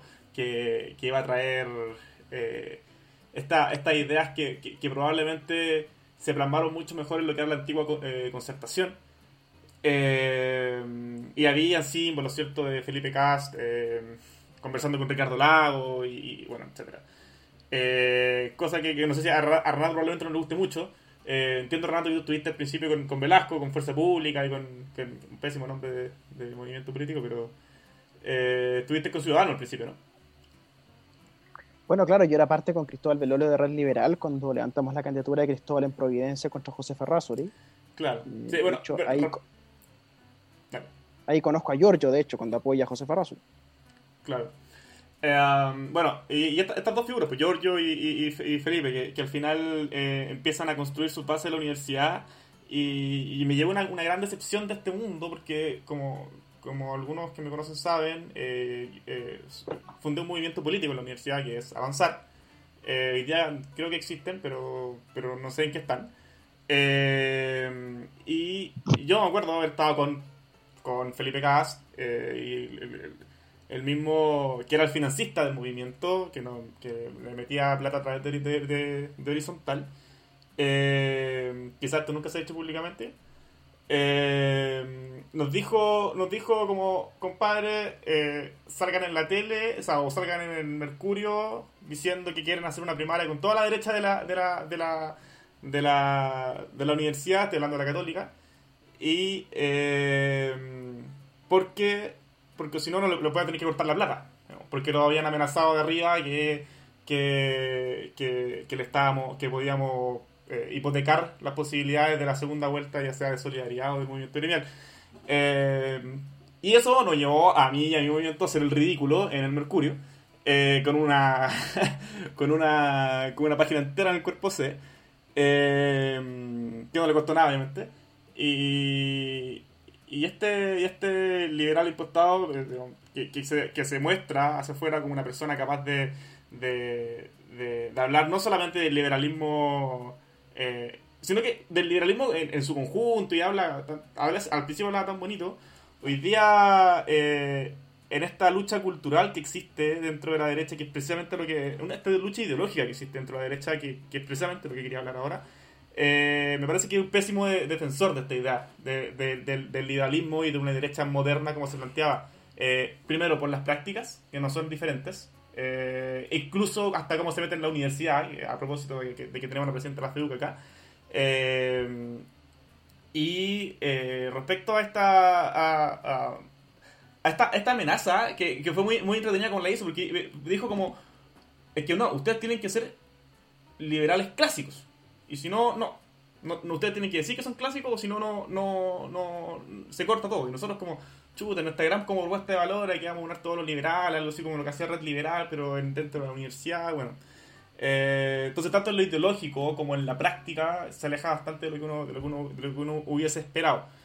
Eh, y dicho, dicho esto, eh, quizás quiero preguntar la última pregunta y me gustaría saber ¿Qué, ¿Qué, opinan ustedes respecto a esta lucha cultural e ideológica que se da dentro de la derecha, entre el social cristianismo, representado por Champer, ¿cierto? Quizás como su máxima, máxima figura, el, hijo político eh, de Carlos Larraín, y, eh, y esta derecha neoliberal, ¿ya? Que, que, que en vez de, de orientarse a, a un a, dar vuelta a la página o a renovarse, pareciera que es la que está más eh, pro a defender o el status quo.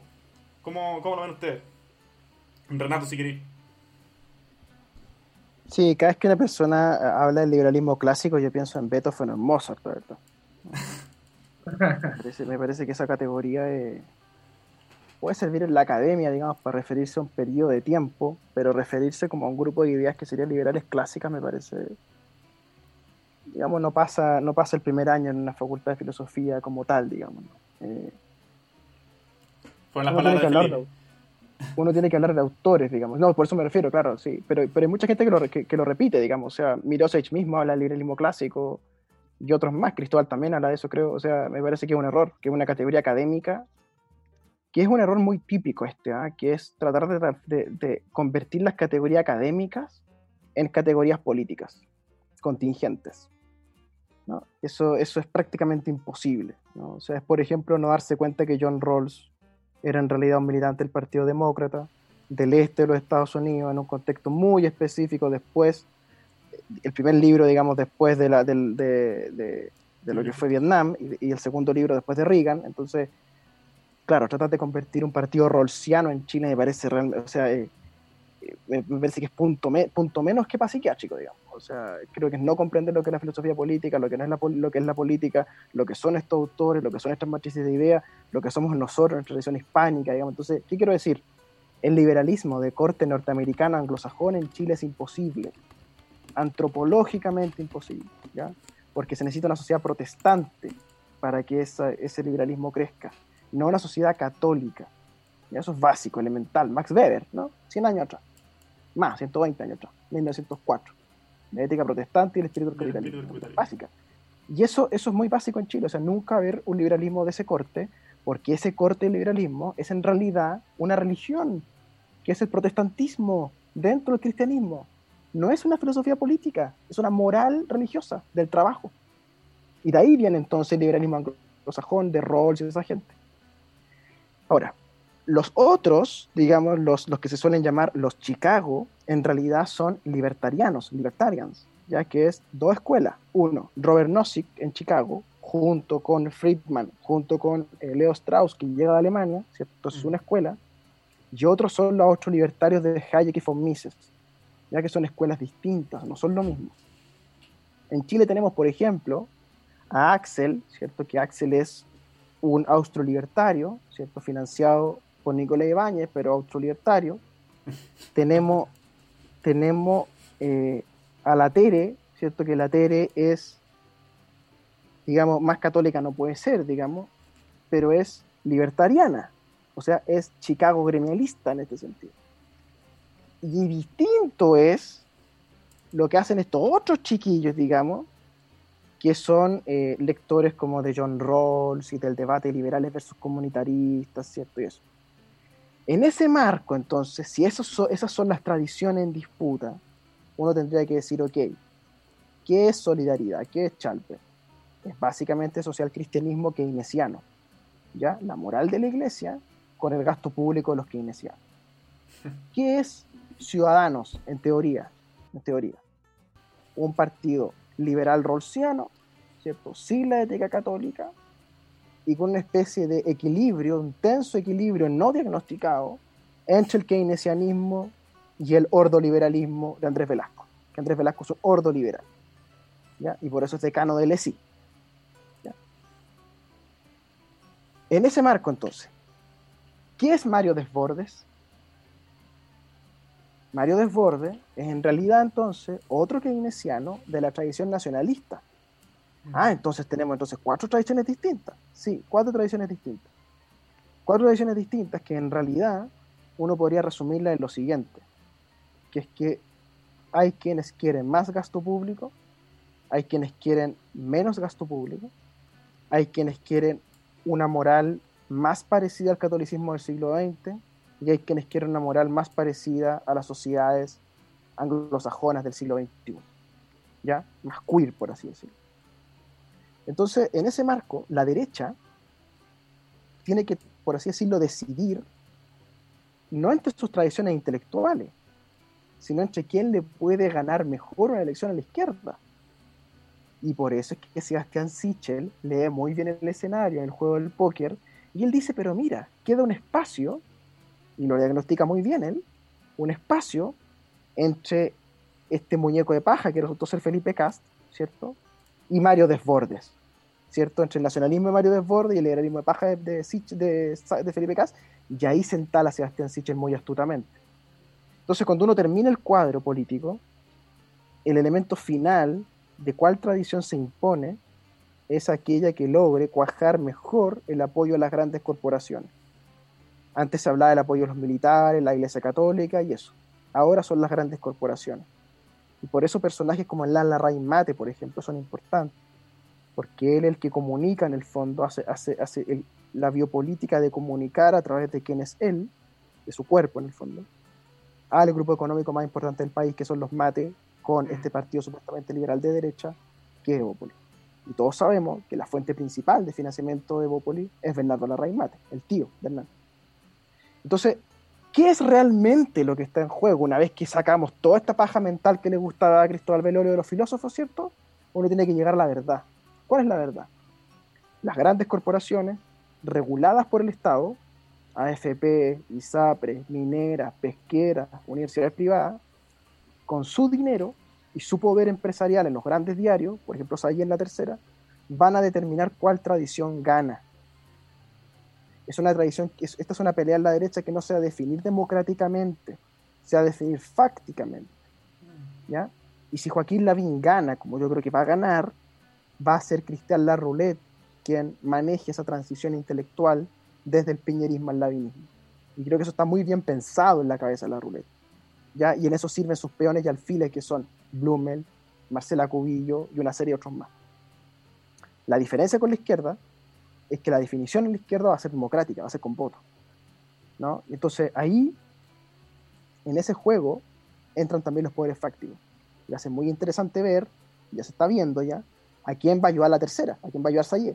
Y pareciera que, que la tercera está con Narváez, ¿no? Por lo que estamos viendo. Bruno.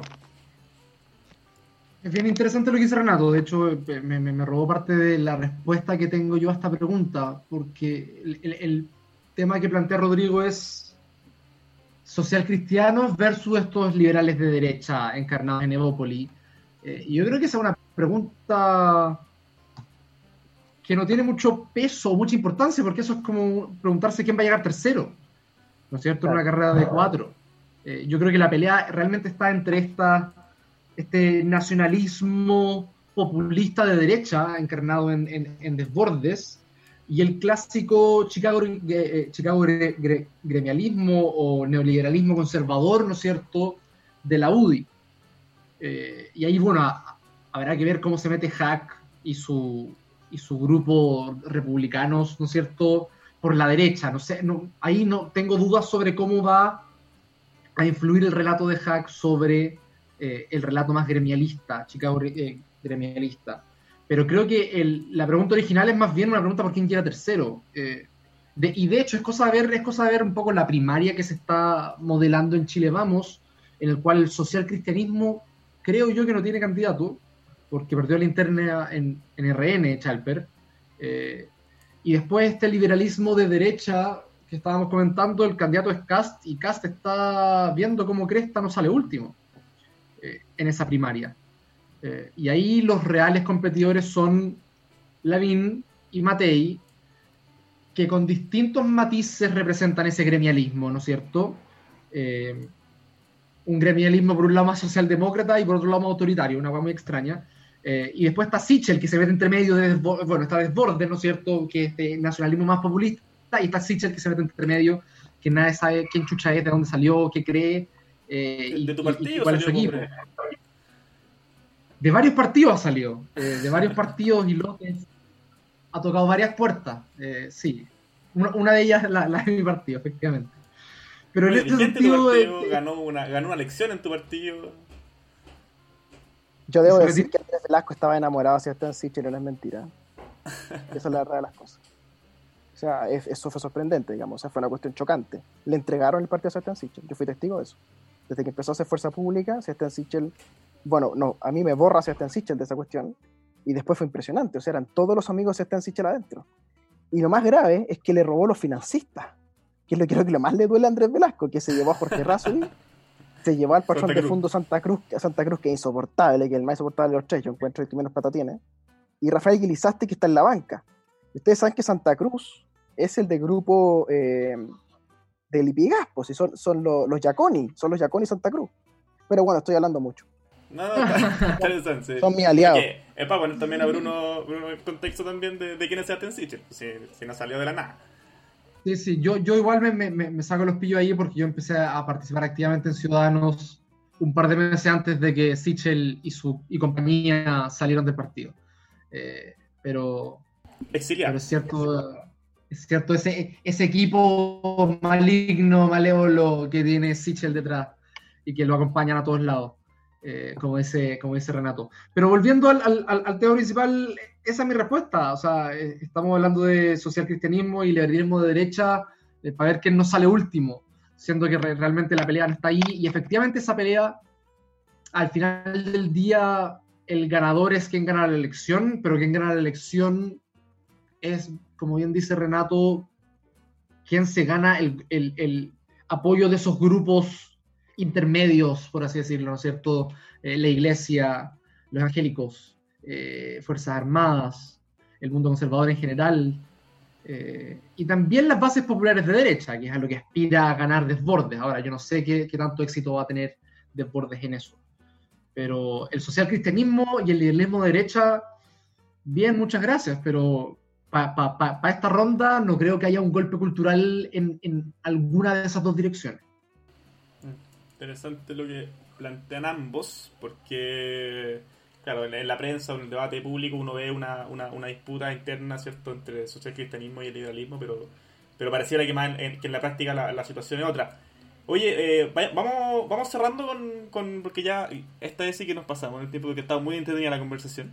Eh, y imagino que ya tienen sueño todos. Eh, y perdió la católica, así que tengo mucha pena. ¿Cómo que perdió? Empate a último segundo. Último segundo, no te creo. Ahí te doy buenas noticias para que leer. Oh, ya, bueno, entonces hablemos del Frente Amplio. Entonces.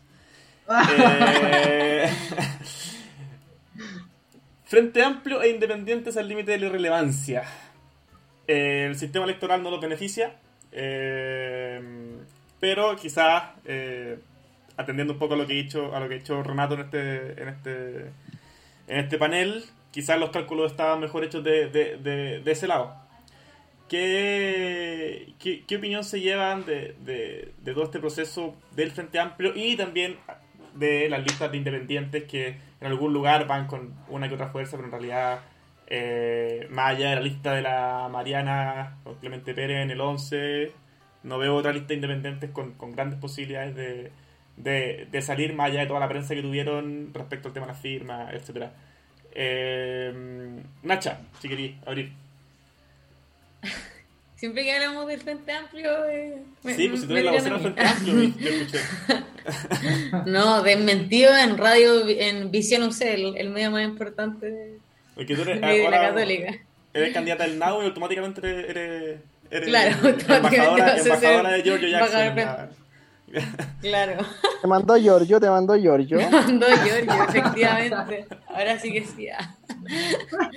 eh, mira, yo creo que desde mi idea siento que el Frente Amplio claramente fue el, gran perjudicado de toda esta división de, la izquierda, de, la gran cantidad de listas que se tiraron, que, que yo, como, como he dicho varias veces, desde una perspectiva más de afuera, siento que, es un escenario muy incierto, muy, muy incierto, eh, versus el de la derecha que parece tener mucha más certeza. Y y bueno, un poco creo que el Frente Amplio cumplió en su momento su labor como de tal vez quebrar este, este duopolio que existía como en la, en la política chilena, pero, pero que como mencionamos también y lo hablamos mucho en el capítulo pasado, hoy día se ve en, una crisis eh, que, como decía, viéndolo afuera, veo por ejemplo una lista en, en el Distrito 11 eh, que, que, no tiene una, una cabecilla clara, por ejemplo.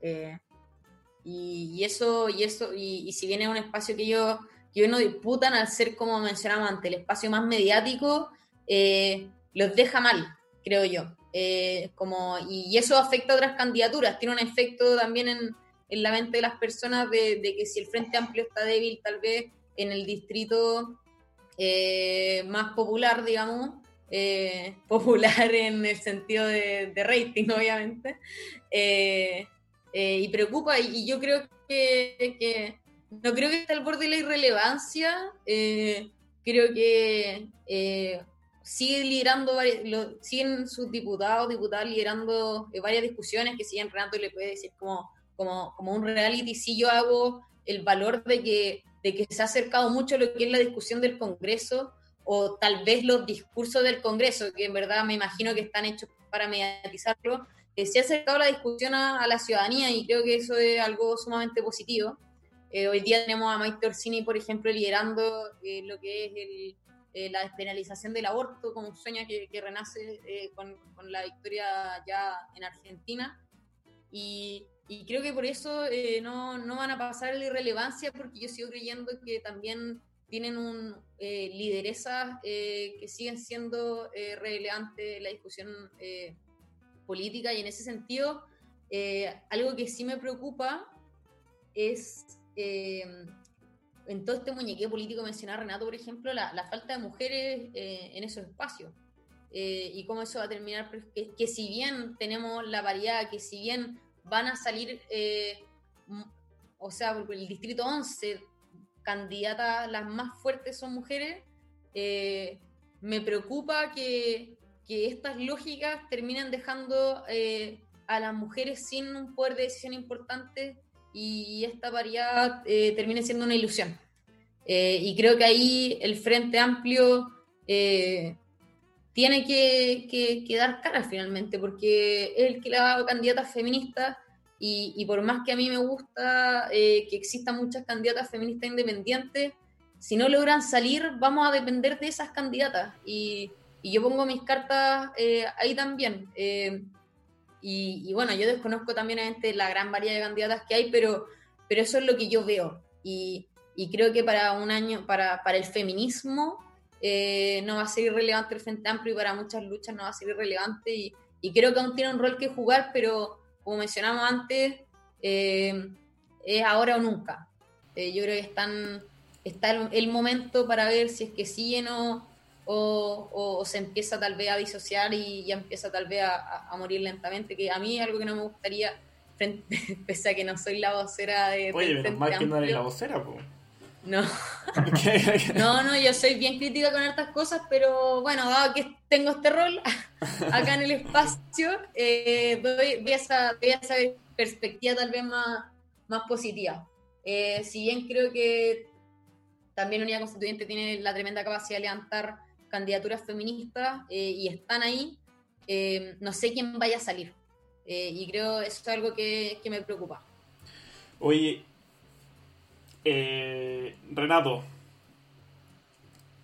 el Frente Amplio... Yo, creo que la, lista, la, lista de, del Frente Amplio en la constituyente es, débil, digamos. O sea, si uno saca el caso de Bea Sánchez en el 12, quizás de Atria en el 10, tendría que sumar quizás Steam con el 8, pero no, no, no me parece que uno diga, bueno, son como los líderes a tomar en cuenta para la convención constitucional, ¿no?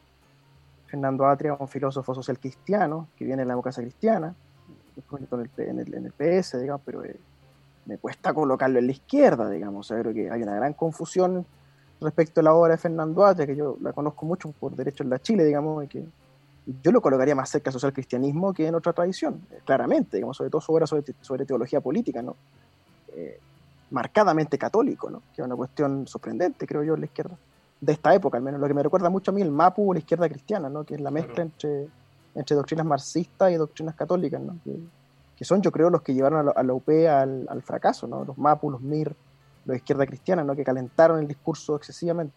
Ahora yo creo que el Frente Amplio eh, va a elegir poquitos constituyentes, eh, va a ser una bancada chiquitita, yo creo que el PC va a salir con la parte del león, eh, y eso va a tensionar mucho la interna.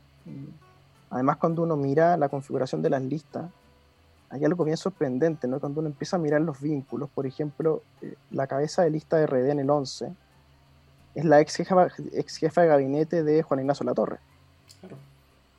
Cuando uno mira a Connie Chonjo, la candidata de Convergencia Social, es la pareja de Giorgio cuando uno mira en el distrito, en el distrito de Valparaíso, quién fue la candidata gobernadora de Convergencia Social, que perdió con, con, Mundaca, es la pareja de la torre. O sea, y puedo, tengo 10 casos más, digamos, o sea, donde yo digo, bueno, qué, qué, curiosa manera de encarar el feminismo, que sean las parejas de los hombres con poder los que las candidatas, digamos, y que las que bajan, las que quedan abajo, son las que no tienen estos vínculos con el Congreso o con los congresistas, ¿verdad? Que es una cuestión que yo dije siempre, o sea, ¿cómo es posible que nuestra bancada de RD se transforme en una especie de, eh, de, centro de apoyo mutuo para trabajadores, digamos? O sea, ¿por qué yo tengo que estar contratando de a 5, de a 6, de a 7 y después colocarlos de candidato? O sea, fíjate, mira, te voy a hacer una lista corta ya. Pablo Vidal, El ex periodista Pablo Vidal ahora es candidato a constituyente por RD. Natalia Castillo, la jefa territorial, ahora es candidata a reemplazarme en mi distrito, la jefa territorial del 10. Después, en el 11, ya te conté, la cita Pérez, Chonjo, la, conozco hace como 15 años con el Chonjo, pero no me puedes negar que es la pareja de George Jackson y que eso pesa algo, eso importa en estas negociaciones. Después, eh, en el Partido Comunista, también misma situación, tres parejas de, congresistas o de personas del partido. En la Federación Regionalista, Adriana Barrientos, ¿cómo llegó ahí? Íntima amiga Jaime Mulet. No son pareja, pero son íntimos amigos. O sea, ¿dónde voy? Voy a que la configuración de esta lista también responde a unas lógicas bien noventeras. Bien noventeras. Vuelvo al caso de Coquimbo.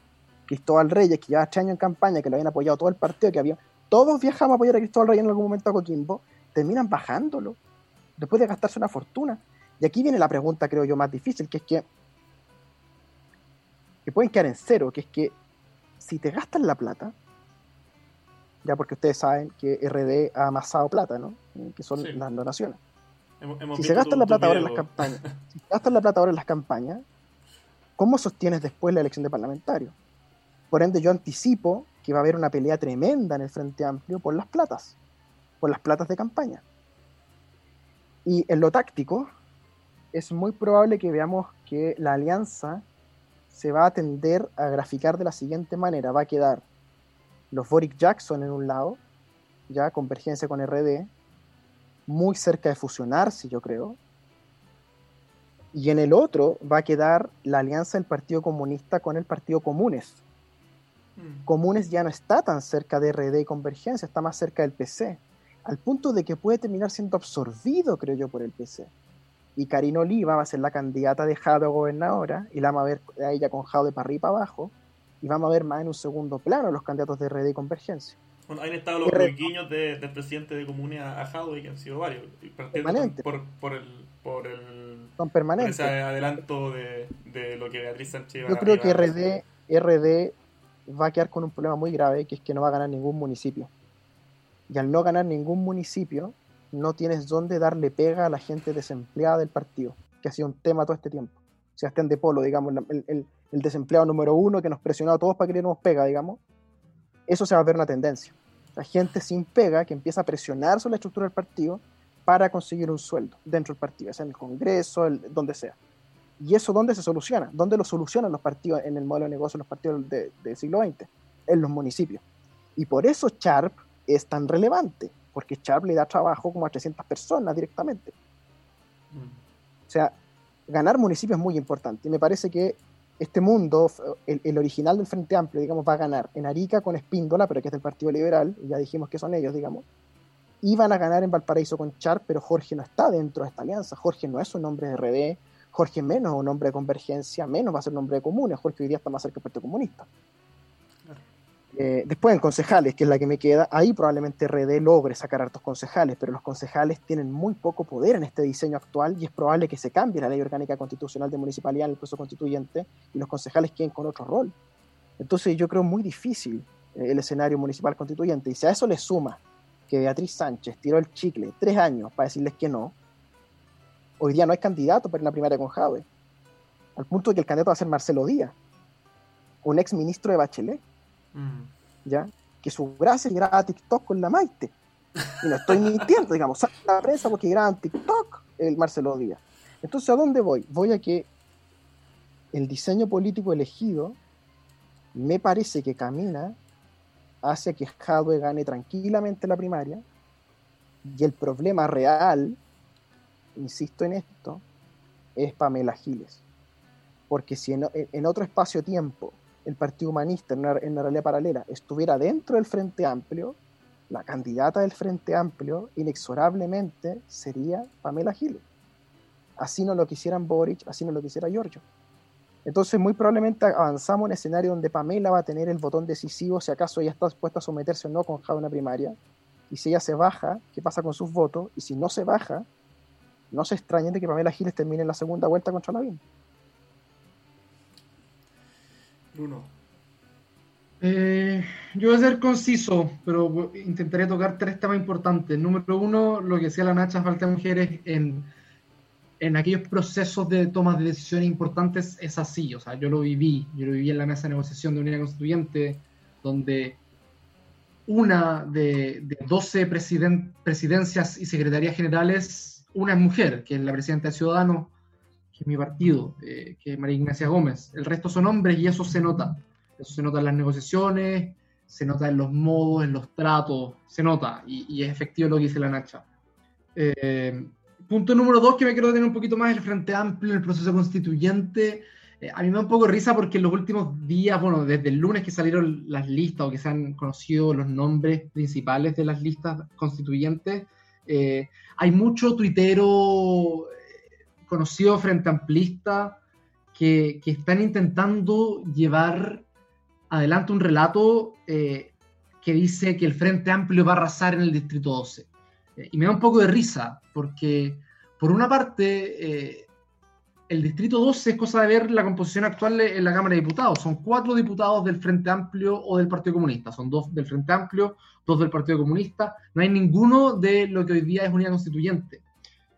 Y eso probablemente cambie en el en el proceso constituyente, porque si ya Unidad Constituyente saca un constitucional eh, en ese distrito, es mejor que el status quo. y muy probablemente el, eh, ya no, me acuerdo qué nombre se, pusieron, Chile Digno con el Frente Amplio, pero, pero ellos probablemente no sacarán cuatro, van a sacar tres quizás. entonces va, va, a ser peor que el status quo actual. y detrás de eso veo, veo veo una, una, intención de llevar adelante un relato que eh, deje a Revolución Democrática especialmente, más que el Frente Amplio, eh, ya no como los niños eh, de Ñuñoa, ¿no es cierto? Los, niños progre de Ñuñoa del, del, Distrito 10, donde arrasó Giorgio Jackson, porque ahora les va a ir muy mal el Distrito 10, al menos por, si comparamos con el 2017. Van a pasar de tres diputados a, a lo más un constituyente. veremos si va a ser Atria o no. Eh, y van, y, Lucía López, Lucía López. Lucía López, pero Lucía López de la Unidad Constituyente. Ah, de veras. Eh, Estoy siendo irónico. Entonces, van a pasar de 3 a 1 probablemente. y, se quieren poner el parche antes de la herida y están migrando el relato al distrito 12, donde, claro, es, Puente Alto de la Florida, por lo tanto ya no, no son los niños cuicos progres de Ñuñoa, sino que son los jóvenes trabajadores de eh, clase media de la Florida, ¿no es cierto? Eh, entonces me, da un poco risa ese intento del parche antes de la vida, especialmente porque está Bea Sánchez en el 12, ¿no es cierto? Eh, y van a querer hacer ese cambio de relato, y no creo que les funcione muy bien, especialmente porque el resto de Chile, sus listas no son muy competitivas, que digamos, por lo tanto van a perder poder nacional. Más allá, si migran del 10 al 12, van a perder poder nacional eh, tanto en términos absolutos como también como en términos relativos versus el Partido Comunista, que va a ser el hermano grande dentro de ese pacto. Y finalmente, tercer punto que quiero tocar son los independientes, lo que mencionaba Rodrigo eh, en un principio. Hay algunas listas constituyentes, o sea, de independientes que pueden ser competitivas. En el 11 está Mariana con Recart y, Clemente Pérez, que podrían sacar un constituyente. En el 10 está eh, ay, se me fue el nombre, la, Patricia Pulitzer, que fue la, la, candidata independiente con mayor cantidad de firmas en todo el proceso, eh, y que quizás puede salir por ahí en el Distrito 10, pero más allá de eso, no veo una eh, listas de, independientes demasiado competitivas, no creo que tengan más allá de cinco cupos en la convención, eh, y este, este asunto de los constituyentes que, que, bajan del Olimpo, ¿no es cierto?, con todas las respuestas a todas las preguntas importantes, creo que se va a difuminar en los próximos tres meses y especialmente eh, en la elección de abril, cuando sepamos eh, que, que, poder político no van a tener mucho. Perfecto. Oye, ya pues, cerramos entonces lo último. Disculpa, lo que sí, Rodrigo. Dale, Marrano. Que yo creo que sí van a tener mucho poder comunicacional. ¿no? O sea, a mí me consta, porque lo investigué y lo averigüé, que detrás de independientes no neutrales, al menos de sus líderes, Jordán, Politzer y otros, está Andrónico Luxi. Y que no es una casualidad de que el canal que más ha inflado este movimiento de independientes no neutrales fue Canal 13. al punto de que Patty Politzer estuvo todo un año haciendo campaña gratis en Canal 13, que todos los días decía que ser candidata a la convención, todos los domingos, todos los domingos, todos los domingos. Y el señor Jordán, Rodrigo Jordán, es un íntimo de Luxig de toda su vida, y de hecho fue dos veces director de Canal 13 y lo echaron los dos veces. Y toda su carrera, al menos los últimos 20 años, ha sido recomendada por Luxig porque subieron el Everest juntos.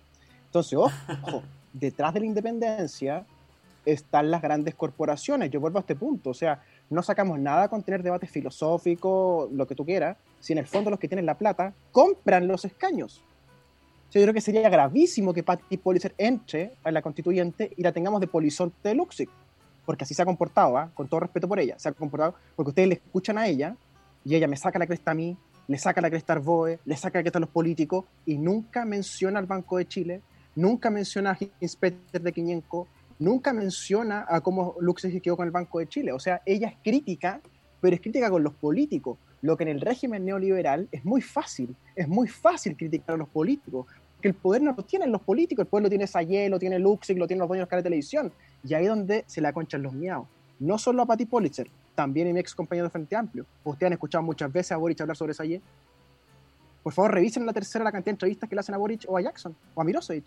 Parecen placement. Parecen placement. A mí no me han hecho ni una en tres años. ¿Por qué? Porque primero que les voy a decir, mira, Sayé está condenado por colusión. ¿Qué opinas tú de eso? La tercera. ¿Cómo puede ser que un diario, en un, pero es que en serio, como un país normal, un diario puede ser propiedad del dueño de supermercados o de un banco? Eso no ocurre en ninguna parte del mundo. Rupert Murdoch nomás lo intentó y terminó mal.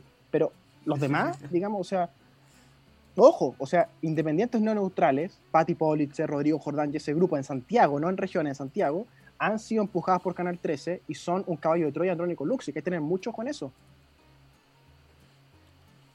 Ese, ese, es un punto que yo creo que, que se ha conversado poco. Yo, yo por lo menos no, eh, me, me, declaro ignorante, me ignorante al respecto, pero...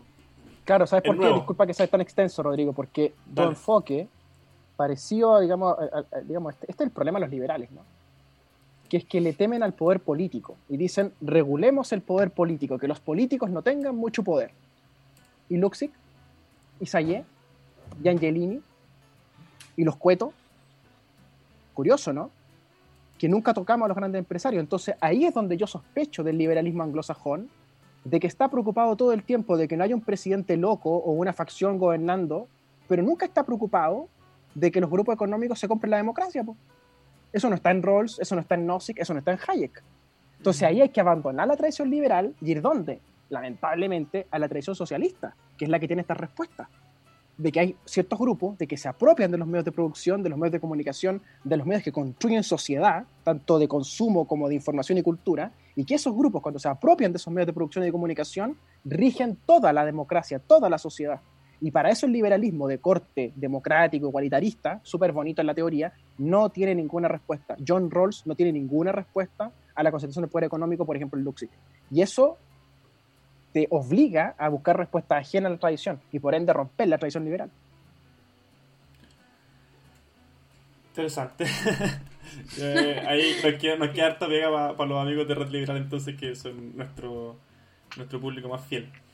Eh, está bueno para abrir el debate esto, último. Eh, quizá en un próximo capítulo tendremos a, a, Renato con, con, Cristóbal discutiendo al respecto. Eh, no, sé, no sé qué les parece. yo, yo no, yo no me voy a aventurar porque voy a quedar muy mal, así que... Con un bong, sí, con un bong. Ya, eh, la, el último, la última parte de este, de este, de este capítulo era que abiertamente, ¿cierto? Cada uno, si quiere, eh, plantea una hipótesis respecto a, al, al, futuro, al devenir de, de, la política y en particular en, en, torno a este proceso constituyente, ¿cierto? Que opaca un poco lo que son las candidaturas a alcaldes, concejales y gobernadores. Eh, y y una, quizá una, una de las hipótesis eh, más interesantes que se han planteado desde el punto de vista intelectual dentro de este, dentro de este panel ha sido precisamente que, que este, este, esta fuerza, ¿cierto? eh, de centro liberal y como todas estas cosas que se, han, tenido en el último tiempo eh, y han aparecido harto en la tele, etcétera eh, la irrelevancia política a la cual a la, cual van a caer es inevitable. Yo creo que, que, que si bien yo dejé de tener el sueño de que, de que los liberales iban a tener cierto cierto cierta relevancia política hace harto tiempo, yo creo que con esta conversación me queda aún más claro. Eh, no sé, no sé qué, hipótesis tendrán ustedes respecto al devenir político. Si queréis, dale, dale tú, Renato. Sí, yo pienso que, que, Chile está en búsqueda de la filosofía pública. Michael Sandel tiene un libro muy brillante en los años 90 que se llama eh, América en la búsqueda de una filosofía pública él dice, Estados Unidos está huérfano en el fondo de relato público, ¿no? la, República está huérfana una narrativa. Y yo creo que Chile está en eso, que en el fondo la, estructura libertariana de los Chicago, más el gremialismo, más el poder de la Iglesia Católica ya se acabaron, eh, y esos tres poderes eh, olvidados, digamos, que son eh, la Iglesia, el neoliberalismo más ortodoxo, y el partido más gremialista del país, que es la UDI, vienen de retirada, me parece que se acaba su ciclo. La pregunta es qué viene en reemplazo de ellos. Pareciera que viene una especie de socialdemocracia keynesiana muy peligrosa porque puede terminar quebrando al Estado de Chile. Ya es muy compleja nuestra situación financiera y, la deuda que construimos con la AFP ya es muy complicada también, al menos su estructura. Eh, por ende, yo creo que esa filosofía pública, si es keynesiana, nos va a llevar eh, a la inflación y nos va a llevar probablemente a la crisis del déficit estatal, la cuestión que ya vimos en el siglo XX varias veces esa búsqueda de una filosofía pública muy probablemente va a estar tensionada por eh, los nuevos debates, la ecología, el feminismo, y esa filosofía pública muy probablemente va a brotar con nuevos partidos políticos. Yo creo que el régimen se va a resetear. Van a resistir, sí, los partidos históricos, pero probablemente los partidos nuevos van a tener que adaptarse al a las nuevas aguas. Eso por, por el lado más teórico. Y en el lado más práctico, me parece que la Convención Constitucional va a tener una bisagra que van a ser 20 o 30 convencionales constituyentes electos por la ADC, por Evópoli, un sector de RN y un sector de los radicales PSPPB, que van a ser la llamada bisagra de la convención, que van a estar siempre los dos tercios. O sea, todo lo que se vote por dos tercios siempre hasta esos 30 40 dentro de los dos tercios. Y en ese grupo vamos a ver quién va a tener el, control fáctico, ¿no? Eh, parte con mucha ventaja FUAD.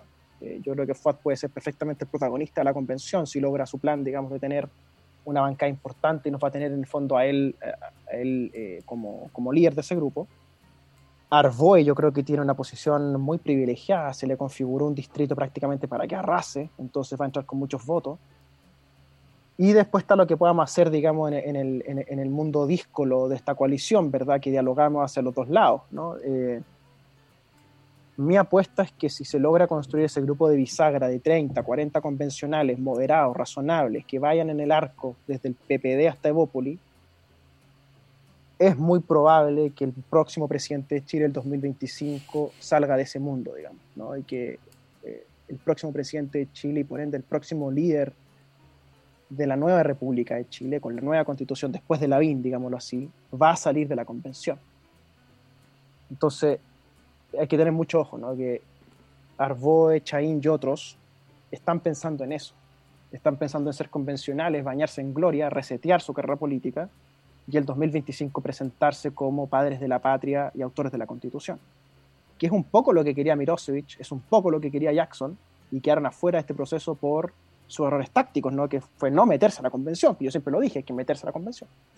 Entonces yo creo que es muy interesante, yo creo que FUAD tiene la gran oportunidad de convertirse casi en un, en un hito histórico de este país, si consigue lo que él está buscando. Yo creo que Arvoe también está muy bien parado. Me parece sí más compleja la posición de la BEA, yo creo que la BEA va a sufrir mucho en la convención, eh, creo que se está equivocando en lo que está haciendo. Eh, va a ser electa y después va a ser muy complejo para ella desempeñarse dentro de la convención, con una bancada chica además. Entonces yo apostaría a que el futuro de Chile se va a jugar en 30 y 40 convencionales constituyentes que van a ir del PPD a Evopoli. Y el que logre tener más manija, más control fáctico de ese grupo, muy probablemente va a terminar colocando al candidato presidencial de 2025 que va a gobernar con la nueva constitución y donde yo tengo el miedo de que aparezca un autoritarismo radicalizado, ¿verdad? Especial Alessandri, que se nos vaya el Estado a la cresta por el gasto, y mi principal miedo, que es donde todos me miran como un loco, pero yo creo que va a ocurrir, que es que cuando la Convención Constitucional ponga en tabla la discusión sobre el sistema de pensiones de los militares, ya, y la tabla diga, sistema de pensión de militares, la Convención Constitucional, vamos a tener algún tipo de problema con los señores militares. Yo estoy convencido de eso. Y me que digan ahora que los cuarteles están tranquilos, sí, veamos cuando le toquemos su plata de su jubilación a los milicos. ¿Qué van a decir y qué van a decir? De ahí tengo la duda de si Fuad Chaín o Felipe Arboe van a tener la capacidad para ladrarle al, al milico de turno. O sea, cuando los milicos vayan a golpear con la ahora la puerta del Palacio Pereira, va a tener que salir alguien a decirle, váyanse a la cresta, milicos culiados. Y no sé si Fuad puede hacer eso. Así que yo creo que va a tener que ser yo. Renato Garín proclamándose candidato presidencial para el 2025. a dictador, a dictador directamente. Mira, mi plan es, voy a buscar los milicos, nos tomamos la convención, hacemos la constitución y para la casa todos los hueones. una, suerte de... O, es, muy Alessandri lo que estoy diciendo. una, suerte Eso es la historia de Chile. ¿eh? Oye, eso es la historia de Chile, ¿eh? procesos constitucionales democráticos capturados por una persona. Sí. Mariana Caña el 33, el 25, Jaime Guzmán el 80, y así fue. Exactamente. Ya, pues. Bruno, Nacha. Oye, rapidito porque sé que este capítulo quedó pero más largo que. Sí, es un especial. Está, extenso. Un especial. en dos partes, yo creo. En dos partes lo dijimos una hora cada uno. bueno, yo tal vez voy. La parte Ah, vale, vale. No, muy, muy breve, en verdad. Yo creo que me voy a centrar en algo que, que yo creo que fue una reflexión que tuve acá mismo. Bueno, Bruno y, Rodrigo saben que está con harta pega, entonces creo que la mayoría de las reflexiones no las pensé antes de llegar, sino que las he tenido con la conversación y, que me, me preocupa, verdad, que, que, es lo de la falta tal vez de, muñequeo político que van a tener las mujeres, en, las mujeres feministas más que nada, en, en la constitución, porque, eh, o sea, en la convención, porque mucha esperanza puesta ahí. Hay, sobre todo ahora que se está discutiendo una ley de aborto, eh, es muy importante lo que pase en este debate, porque yo creo que algo que se va a demorar mucho en el Congreso. Eh, es muy importante lo que pase en este, en este debate. Eh, o sea, es muy importante lo que vaya a pasar en la convención en, temas de feminismo, en temas de aborto. si, que si va a quedar esa hoja en blanco, que es lo que yo creo que va a pasar. pero pero ¿cuál va a ser el muñequeo de las mujeres? A mí me preocupa que, que si bien tengamos la paridad, eh, el poder ahí de decisión y todo lo que ha mencionado Arturo Bruno y Renato lo tengan los hombres y creo que eso es algo de, que hay que preocuparse y, y, y no sé, y, no conformarnos con la paridad, sino que eh, creo que es importante que tengamos ojo eh, y seamos las mujeres feministas bien inteligentes y estratégicas a la hora de votar y, elegir bien a cuáles van a ser esas candidatas que van a tener posibilidades y que, y que van a poder tener eh, una, una, fuerza importante adentro. Y, también me parece interesante lo que, lo que menciona Renato. Yo creo que eso también lo que se esperaba, como que el centro, para donde se vaya a mover el centro en cada discusión, eh, es lo que va finalmente a tomar las grandes decisiones. Entonces es importante también ver quiénes van a ser esas personas, quiénes van a ser ese centro y, y creo que, que si bien, y aquí cerrando, como si bien eh, eh, tal vez en estos espacios ya uno llama a hacer un voto estratégico, eh, probablemente la gente no va a votar así. y eso da cierta incertidumbre. La gente va a votar por el candidato que más le represente, porque es muy difícil leer este panorama político tan complejo. y eso puede terminar en resultados que no son deseados tal vez para la ciudadanía eh, cuando lo vemos ya como en cómo va a resultar esto globalmente. Entonces, eh, es un desafío grande el que se viene y, creo que eh, va a ser complicado, pero quienes estén más interesados, quienes estén más involucrados tal vez en las discusiones políticas, tienen que tener la altura de mira y empezar a, a, jugársela por esos candidatos, sobre todo por esas candidatas que, que van a tener una voz decisiva, creo. Yo creo que un tema interesante a discutir en un potencial próximo programa, quizá, eh, una potencial hipótesis para un próximo programa, es, y acá vuelvo al, primer bloque, eh, ¿qué cresta es unidad constituyente más nuevo trato? ¿Qué cresta va a ser? ¿Cómo se van a desarrollar sus liderazgos? Eh, ¿Cómo, cómo van, vamos yo soy parte de eso de, alguna manera. Un, pelo en la cola del animal más chico. Eh, ¿Cómo vamos a, reaccionar frente al escenario presidencial? Eh, ya vemos en el PS que se le está abriendo, se le están abriendo las aguas a, la elegida de la mami, ¿no es cierto? A Narváez. Eh, pareciera también que en el PPD le están abriendo las aguas también. Pareciera, o sea, están cachando que. Están cachando que, la, que, parece que van a perder. Una carrera que, tenían media ganada hace unos meses. Eh, y va, a ser interesante ver cómo se acoplan estas figuras nuevas, estas figuras jóvenes de nuevo trato, eh, a, a, esta, a este conglomerado, coalición, que si bien es nuevo como configuración política, eh, sus líderes no son nuevos, sino que son más bien parte de lo que fue la concertación y su transición hacia la, hacia la nueva mayoría. Eh, cuál va a ser el, relato que le van a proponer al país y cuál va a ser la visión país que van a proponer especialmente en esta convención eh, constituyente. Eh, creo que el próximo paso no está claro y no creo que mucha gente lo tenga claro dentro del pacto. Y, va a ser muy interesante ver cómo se desarrollan esas figuras, eh, ya sean nuevas o antiguas, y cómo van a, van a interactuar entre sí. Cómo va a interactuar entre sí los Vlado, los Pablo Vidal, los Claudio Castro, con los Fuad los Elizalde y los Arboe eh, y los Heraldo. ¿Se van a complementar? ¿No se van a complementar? Eh, ¿Van a ser suplementarios quizás entre ellos? Eh, ¿Se van a alinear detrás de una candidatura común que pueda competirle realmente, ser competitiva en la segunda vuelta o en una primera vuelta, como plantea Rodrigo. Eh, entonces eso me parece interesante abordar. Buenísimo. Ya pues, estamos cerrando cerrando hoy día. No sé si hay alguna recomendación que quieran hacer ahora que estamos de vacaciones. Eh, eh, Renato, algún libro. Nacha, alguna serie, algún libro que hayan, hayan leído últimamente. Como para ir cerrando. Particularmente yo quiero recomendar un libro en particular que lo leí hace mucho tiempo y día, pero día lo estuve hojeando de nuevo porque, porque habían muchos diálogos políticos interesantes, que es Los demonios, o la otra traducción, Los endemoniados, de Dostoyevsky. Eh, creo que si uno le da una segunda o tercera vuelta, hay mucho, mucho en la discusión de este, de este libro que, que, la van a encontrar muy actual.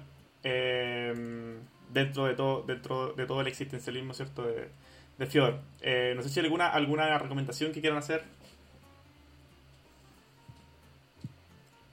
No, yo en verdad estoy de vacaciones, así que recomiendo a la gente aprovechar las tardes al aire libre y, y, quien tenga el privilegio que aproveche salir. Perfecto. Sí, yo, yo, como les conté, tuve una semana bastante, bastante llena de cosas, estresante, hasta el mismo lunes, eh, eh, así que no, no, no, no, he tenido ningún tiempo para, para poder recomendarles algún libro, serio, película. No sé si Renato tiene algo que recomendarnos. Sí, yo tengo un curso de Historia Constitucional de Chile, soy profesor de Historia en, en Derecho, y hicimos un curso por YouTube. Son ocho capítulos son seis horas en total de toda la historia de Chile, desde el primer reglamento constitucional de 1812, el primer golpe de José Miguel Carrera, hasta el acuerdo del 15 de noviembre. O sea, si quieren saber como historia de Chile. Y el último capítulo, un diálogo con un eh, candidato de derecha, que es eh, Juan José Osa Santa Cruz, mm. el historiador, el hermano del ministro. Juan Luis, perdón, Osa Santa Cruz, me confundo con los cuicos. Eh, que es hijo, ¿cierto?, de Lucía Santa Cruz y del último presidente del Partido Liberal de Chile, el señor Osa. Eh, que es muy interesante esa conversa porque repasamos toda la historia de Chile y vamos viendo las diferencias, cómo la derecha en el fondo entiende la historia y cómo saca lecciones que los demás, más progres, sacamos completamente inversas, ¿no? Por ejemplo, el presidencialismo. cómo la derecha va a defender el presidencialismo en la convención y cómo los más progres van a tratar de debilitar al presidente. Eso creo que es un clivaje muy interesante, así que los dejo invitados a eso en YouTube. Ponen Renato Garín Historia y aparece el curso completo. Perfecto, ahí vamos, vamos a revisarlo entonces. Yo, chiquillos, un gusto y cerramos entonces el capítulo.